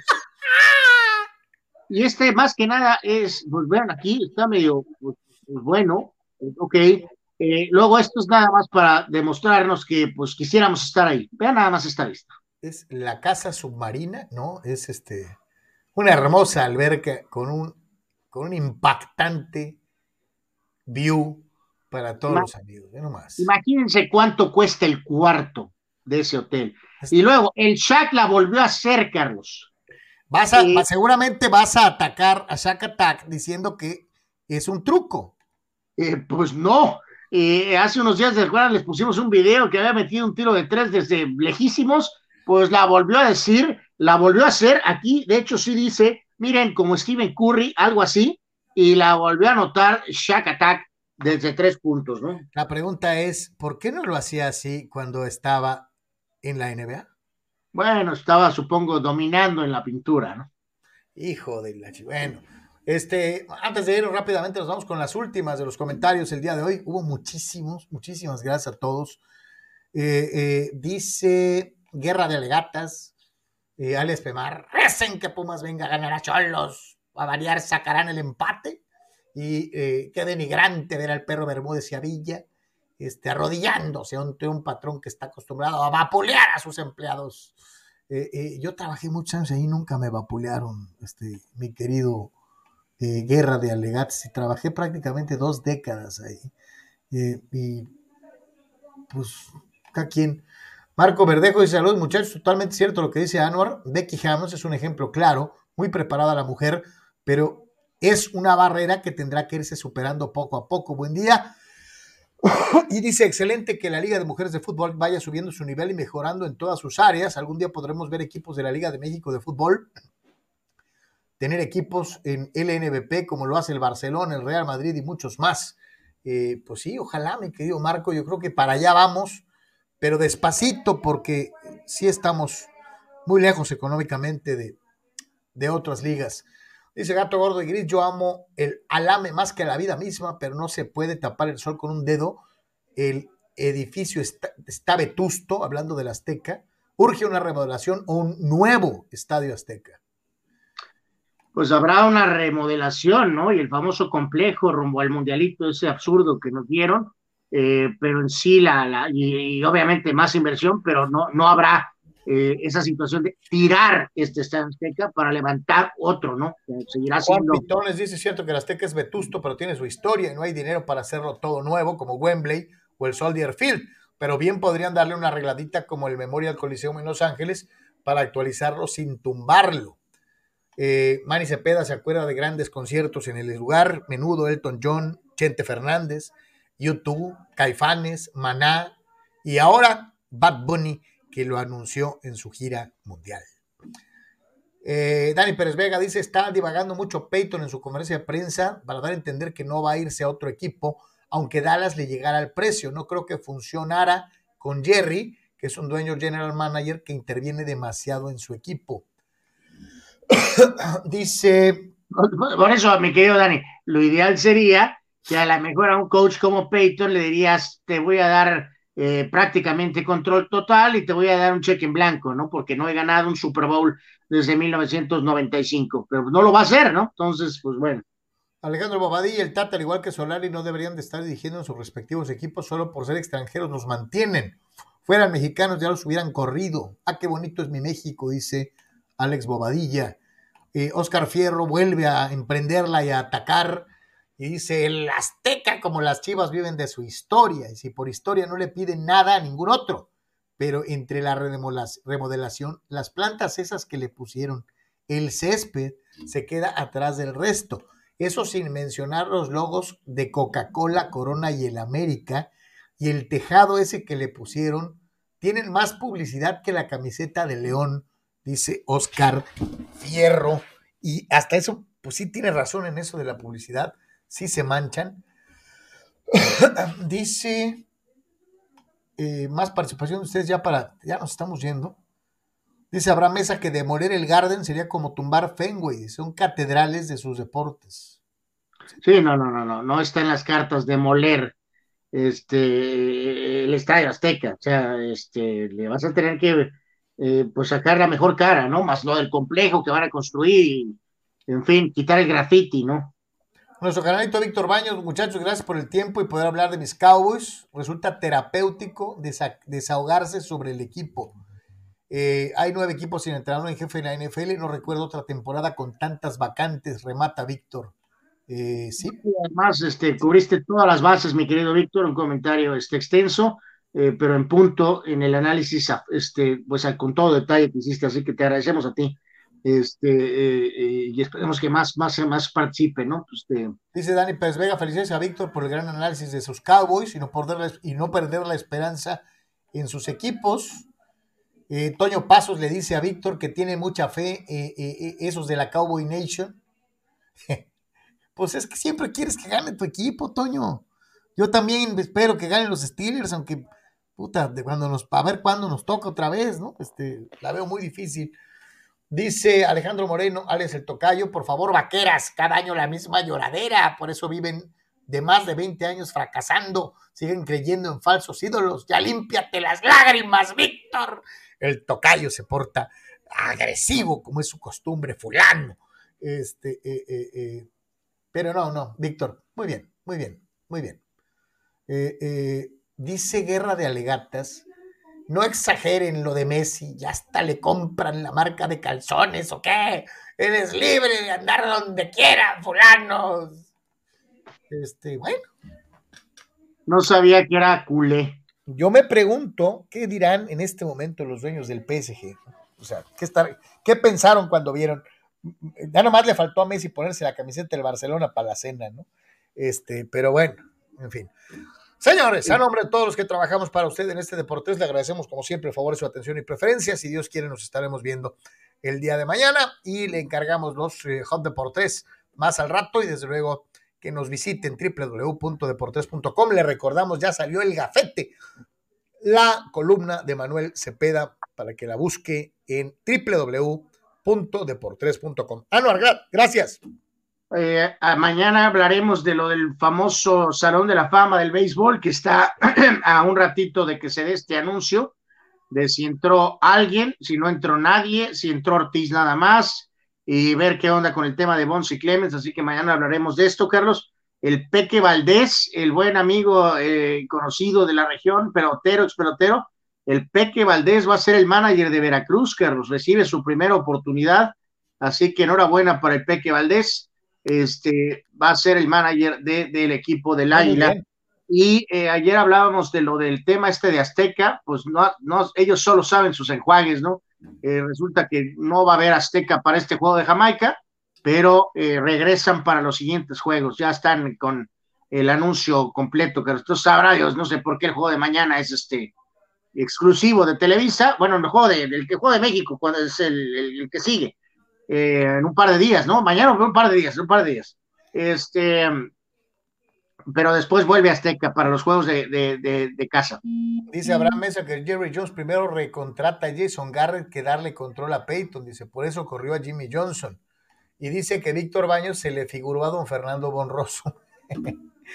dice Marco Verdejo, gracias muchachos por toda la información completa que manejan, gracias, eh, buen día y éxito. Al contrario, ustedes por estar con nosotros todos los días. Gracias.